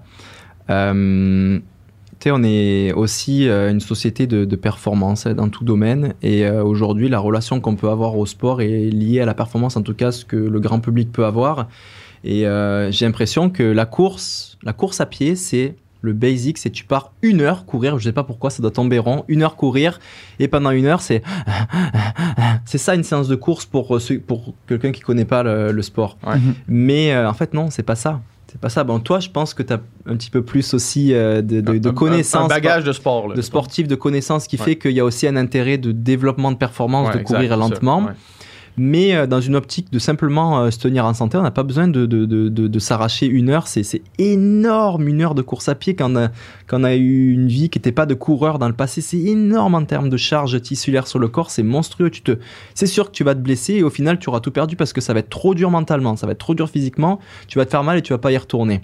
Donc c'est ça. Et courir lentement, effectivement, c'est le fun parce que quand t'es pas essoufflé, tu arrives à te connecter à ton environnement Ouais, exact. de par ce que tu vas voir. Quand t'es quand t'es pété, t'as pas tu Quand t'as envie de vomir, tu quand penses juste à ça. pété, là. tu vois un max- magnifique paysage, ben il est fade, il est totalement fade. Tu t'en Mhm. fous, tu regardes rien. Ce que t'écoutes aussi, tu ça n'a, enfin tu t'es ailleurs là, t'es juste en train de survivre. Tandis que quand tu vas plus tranquillement, tu- oh tiens, euh, nouveau restaurant par-ci, oh le Mont-Royal c'est joli, oh, un raccoon. Puis t'écoutes des podcasts, t'écoutes de la musique, puis t'es vraiment, euh, voilà, tu te rends dans une dimension qui est beaucoup plus confortable et qui fait qu'au final, t'es mieux de faire euh, tous les jours euh, 10 minutes qu'une fois euh, le, le- le- le Sunday Run, là, une heure euh, ponctuellement, Mhm. clairement. Ouais. Et c'est sûr que c'est paradoxal pour, euh, pour un athlète de haut niveau de se dire mais je vais pas courir avec vous parce que vous courez trop vite. Et ils rigolent les gens je le disais Ouais, dans le podcast de Jean-Philippe Vautier.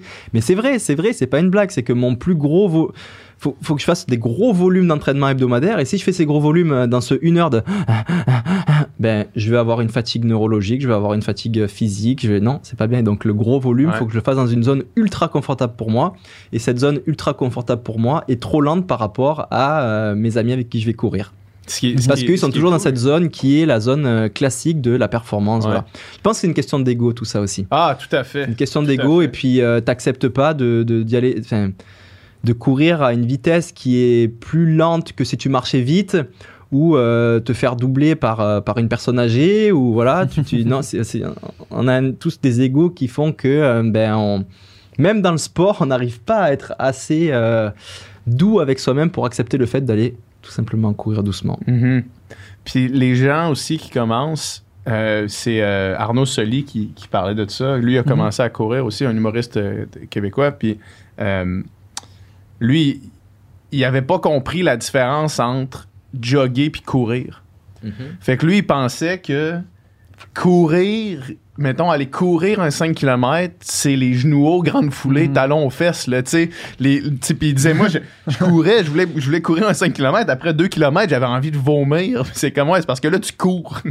tu jogues pas, tu cours, là, tu sais. Puis courir, c'est tough, là, Ouais. tu sais. Mm. Puis c'est vraiment, euh, ça aussi, c'est une, une différence. Il y a plein- beaucoup de monde qui m'écrivent en faisant genre, je, fais 5 minutes puis j'ai envie de vomir. C'est ben, c'est- clairement que tu vas trop vite. C'est sûr, c'est ça l'affaire.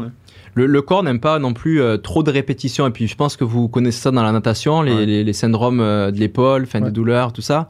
Course, même chose. Si tu réussis finalement, à- par rapport au fait que tu vas jogger, courir, à avoir cette connexion où euh, c'est assez fin, mais je pense que c'est pareil dans la natation, tu changes un, angle d'un millimètre qui va venir tirer l'épaule différemment. mais en course à pied, pareil, tu vas changer un petit peu euh, euh, l'angle à laquelle ton pied va frapper le sol, mais au niveau de la charge tissulaire sur le choc, tout ce qui va remonter de la cheville jusqu'à ton cou, mais en changeant une, petite affaire de, de- de comment tu vas placer tes mains, tes pieds, mais tu vas répartir la charge et le stimuli, ce qui fait que bah, tu, vas, tu vas progresser plus. C'est la même Mhm. chose dans tous les sports. Et il n'y a pas euh, one pace, one technique euh, dans la course, même si encore une fois, euh, pour euh, quelqu'un qui connaît pas, ça, ça, ça paraît d'être un truc très banal de courir, très bête. Et puis moi, j'étais le premier à, à penser ça au début, mais c'est beaucoup plus technique et complexe que ce Mhm. qu'on peut, euh, que ce qu'on peut l'imaginer si on veut euh, faire les choses correctement, euh, sans se faire mal et puis que ça soit, ça soit durable, quoi. Ouais. Mm. Ah ouais. T'as lancé cette semaine, euh, ou t'as annoncé en fait ton projet qui était ton podcast Dans mon bain. Ouais. Euh, t'as lancé ça avec le premier épisode. Dans le fond, corrige-moi si je me trompe, c'est un podcast où est-ce que tu vas un peu behind the scenes de ce que les gens peuvent voir s'ils suivent ta carrière. Ton premier épisode, je l'ai écouté euh, sur mon jog avant hier. Euh, où est-ce que tu nous amènes avec toi derrière l'aventure du Ultra Trail Cape Town? Puis d'où t'es venue l'idée? Puis euh, qu'est-ce que tu souhaites en faire de ce podcast-là? Mais j'en ai déjà répondu euh, au tout début de notre échange. Mhm. C'est, tu sais, on parlait de pourquoi tu partages pas Ouais. tout ça. Ouais. C'est aussi une question de temps et moi, je, je, je suis, j'aime, j'aime beaucoup euh, mon, l'entourage familial, amical, mais la communauté aussi, les inconnus. Enfin, tu le sais aussi sur les Ouais. réseaux. Moi, je reçois des messages de, que ça me, ça me, ça me booste d'une force quand quelqu'un me dit merci en ayant vu ça, moi aussi, blablabla. C'est, c'est voilà. Et je veux, je veux ils me donnent tellement d'énergie que moi je veux leur en rendre aussi. Et puis j'aimerais en donner plus mais il y a une question de temps aussi. Et euh, ça a été une grosse réflexion sur mon pourquoi aussi on en parlait tout à l'heure. Mais euh, en 2021 j'ai été sollicité beaucoup beaucoup beaucoup de questions. Et comment ci et comment ça et comment tu manges et comment tu dors et nanani nanana. Et les athlètes de, de, de, de haut niveau c'est des machines c'est des extraterrestres. Euh, mais euh, voilà. Bon bref grosse réflexion et j'ai dit, je me suis dit, mais comment je peux partager plus d'une manière qui va pas me prendre trop d'énergie? Backst- le, les objectifs c'était backstage, vraiment le inside, tout ça. Et, et de fil en aiguille, ben, le podcast est- est- a été le, le- le- pour moi le, le canal le plus simple, qui allait me prendre le plus d'énergie, qui- le moins d'énergie, et qui allait me montrer le plus cette- ce- cette- cet envers du décor. Mhm. Après, je suis pas parti tout seul. Je suis allé avec euh, des experts du domaine. là, Ouais. et, euh, moi, j'y j'y connais rien. Je fais juste enregistrer Ouais, ouais. Le, truc. Mais euh, li- l'idée, l'idée, c'est ça en fait. C'est vraiment, c'est- je trouve que c'est très, très original de d'humaniser, euh, d'huma- d'humaniser le sport de haut niveau. Et parce que je pense que ce que je vis tous les jours, c'est que c'est très humain là. J'ai un petit problème qu'ils ont, voilà. Aucunement d'un super héros. Ouais. Euh, voilà, et je pense que c'est la même chose dans tous les sports et euh, j'ai envie de partager ça en toute spontanéité. Et puis je stage rien du tout. Là, je Mhm. vais aller tout à l'heure à mon entraînement euh, de track. Je vais allumer le micro et puis je vais écouter le coach ce qu'il va dire. Je vais, on va enregistrer les échanges que j'ai avec voilà. Et puis voilà, c'est ça l'idée, c'est de partager plus l'envers du décor pour répondre à toutes ces questions auxquelles je n'ai pas pu répondre depuis 2-3 ans et que je suis frustré de ne pas le faire parce que je n'ai pas le temps. Mhm. Et euh, j'espère, là j'ai un peu synthétisé toutes ces questions qui me reviennent, tenter d'y répondre à travers euh, ce podcast. Alors on l'a quand même limité, on l'a assez ciblé puisqu'il devrait prendre fin à l'UTMB 2022 et au moins c'est du concret, tu vois, ça nous, Mhm. ça nous donne une feuille de route et un fil conducteur. C'est, c'est c'est une recette, voilà. Peu importe que ce soit du sport, moi, ma, ma recette, je me fixe un objectif dans le temps, ok, hyper ambitieux pour moi, qui est l'UTMB 2022 fin août. C'est comme si tu te fixais un objectif entrepreneurial, euh, ce que tu veux. Et puis, euh, quel cheminement je vais avoir dans ma vie euh, à tous les jours pour tenter d'aller atteindre cette, réussir cet objectif à la hauteur que je me le suis fixé. Et voilà, ça c'est basic. C'est encore une histoire de course Ouais. qui est très banale, mais qui sera peut-être fort de sens en termes d'illustration de, de valeur de vie. Donc, c'est tout nouveau, ça part. on va essayer de faire deux épisodes par mois. Prochain épisode, c'est, euh, c'est, je peux le teaser, c'est euh, l'importance dans, dans une année où tu es très, euh, voilà, où tu es très passionné par quelque chose, d'avoir une coupure, une coupure Mm. très forte, très marquée. voilà, donc je parle de du Québec, de pourquoi je passe l'hiver ici, des activités qu'on peut faire, de pourquoi faut couper la, la- la- dans la tête, dans le corps, tout ça. Donc c'est un peu training hivernal, hiver. On parlait de ski de fond, de, voilà, donc c'est ça. Très cool. Moi, en tout cas, j'ai vraiment aimé ça. Les gens qui nous écoutent, euh, évidemment, c'est des gens qui aiment les podcasts parce qu'ils sont rendus à, rendus à 1h40 de, de podcast. Là. Mais euh, je vous invite à aller écouter ça. Puis ça, c'était. une- C'est un pilote, le premier, là, on l'a fait vraiment. euh, Mais, mais c'était super. Pour moi, c'est dans le langage de podcast, ils appellent ça le pilote, les gars, Mhm. les gars qui montent ça là. Mais moi, pour moi, c'est un brouillon. Je suis pas très fier parce que voilà, on l'a fait un peu comme ça, un peu au dernier moment, euh, la course en Afrique du Sud. Mais il nous fallait, il nous fallait quelque chose si on voulait Ouais. euh, démarrer quelque chose, présenter quelque chose, on essayait. Puis maintenant, bah, c'est sûr que la société qui produit ça, c'est des professionnels, c'est leur métier. Euh, ben, vous savez ce que c'est. Il va falloir Mhm. les, les rémunérer pour qu'ils fassent le montage de mes trucs. Donc, grâce à ce pilote, on espère euh, trouver euh, le partenaire qui va bien pour pouvoir euh, financer le financer le projet. Quoi. Mhm, mhm. Je veux avoir. J'ai euh, deux dernières questions, Doom, si t'en as. N'hésite pas avant, avant de te laisser aller. La première, c'est je veux avoir ta recette de purée de patates douces, s'il vous plaît. Ben, en fait, la recette, c'est pas moi qui l'ai, c'est euh, c'est ma compagne. Mais les ingrédients, je peux les donner. Mais là, ça a, été, ça a mis plusieurs années à régler, enfin plusieurs courses à régler le, le dosage parce qu'il y a des Ouais. aliments qui sont très forts en goût.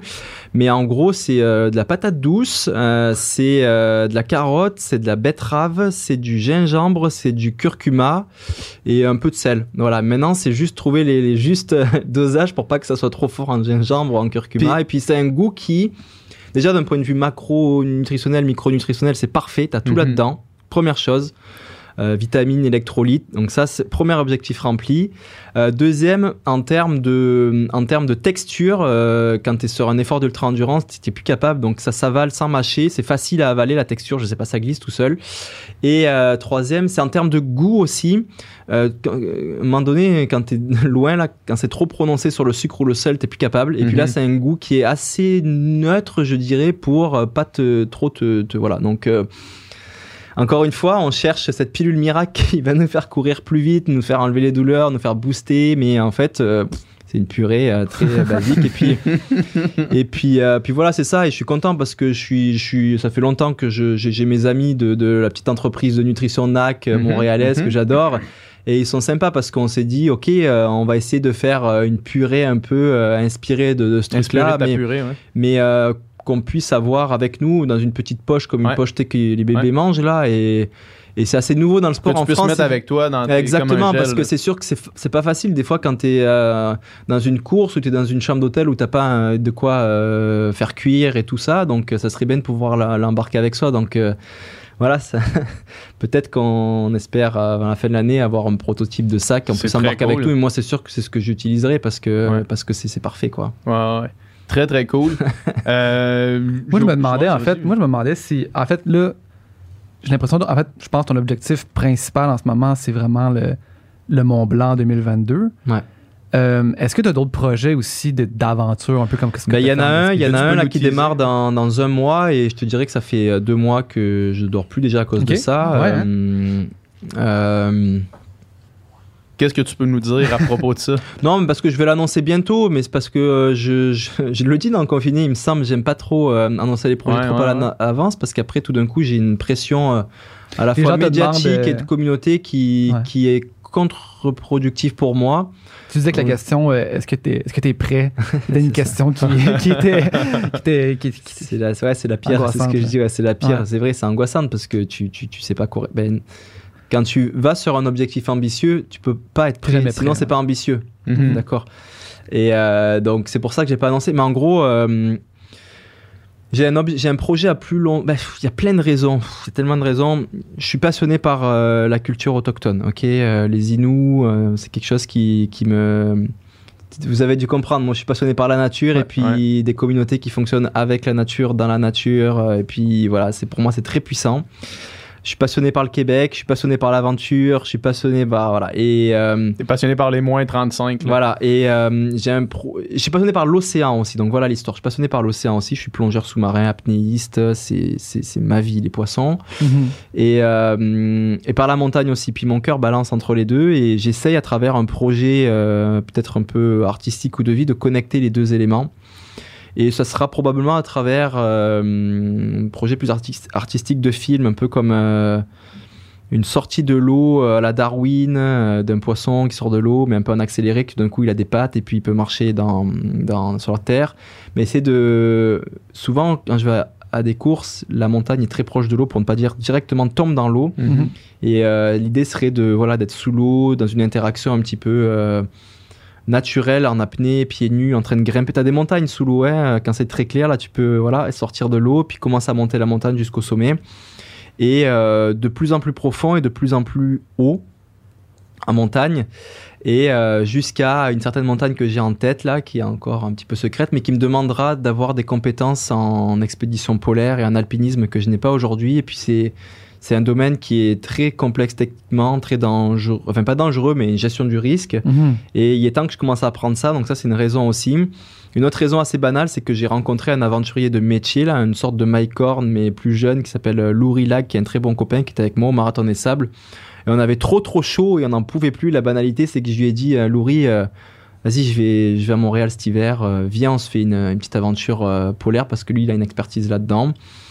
Et euh, donc tout ça fait que on a, on part fin février faire une expé polaire au nord du Québec. Mhm.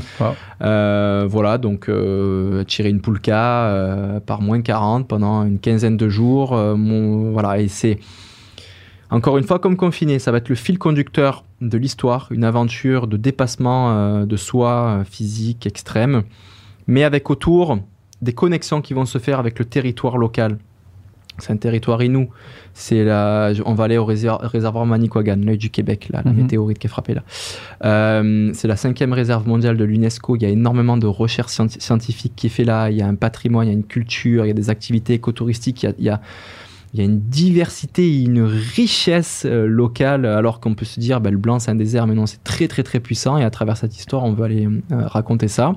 Ça se passe dans un mois. Ça va être très gros. Ça a pris une grosse ampleur Mhm. avec les, les, les, les joueurs qu'il y a dans le projet là.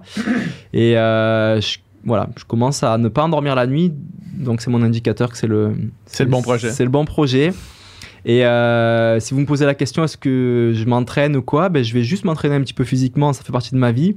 Mais j'ai volontairement décidé de ne rien apprendre sur le polaire. Parce qu'il y a énormément de, livres et déjà de vidéos qui sont un petit peu explicatives de euh, comment monter ta tente avec tes moufles, euh, par moins 40, comment...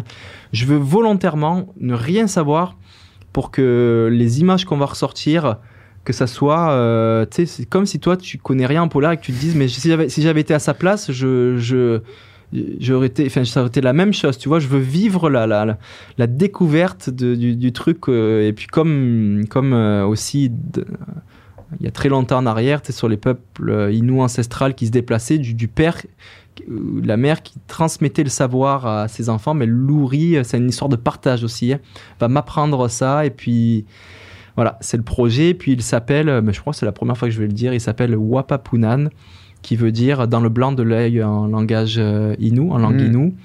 Et euh, donc voilà, le, le- le fil conducteur est d'aller faire le, le tour au complet de, donc de l'œil du Québec, cette météorite, météorite qui a frappé euh, le Québec il y a 250 millions d'années en arrière et qui fait une périphérie d'environ euh, 250 km. Donc euh, voilà.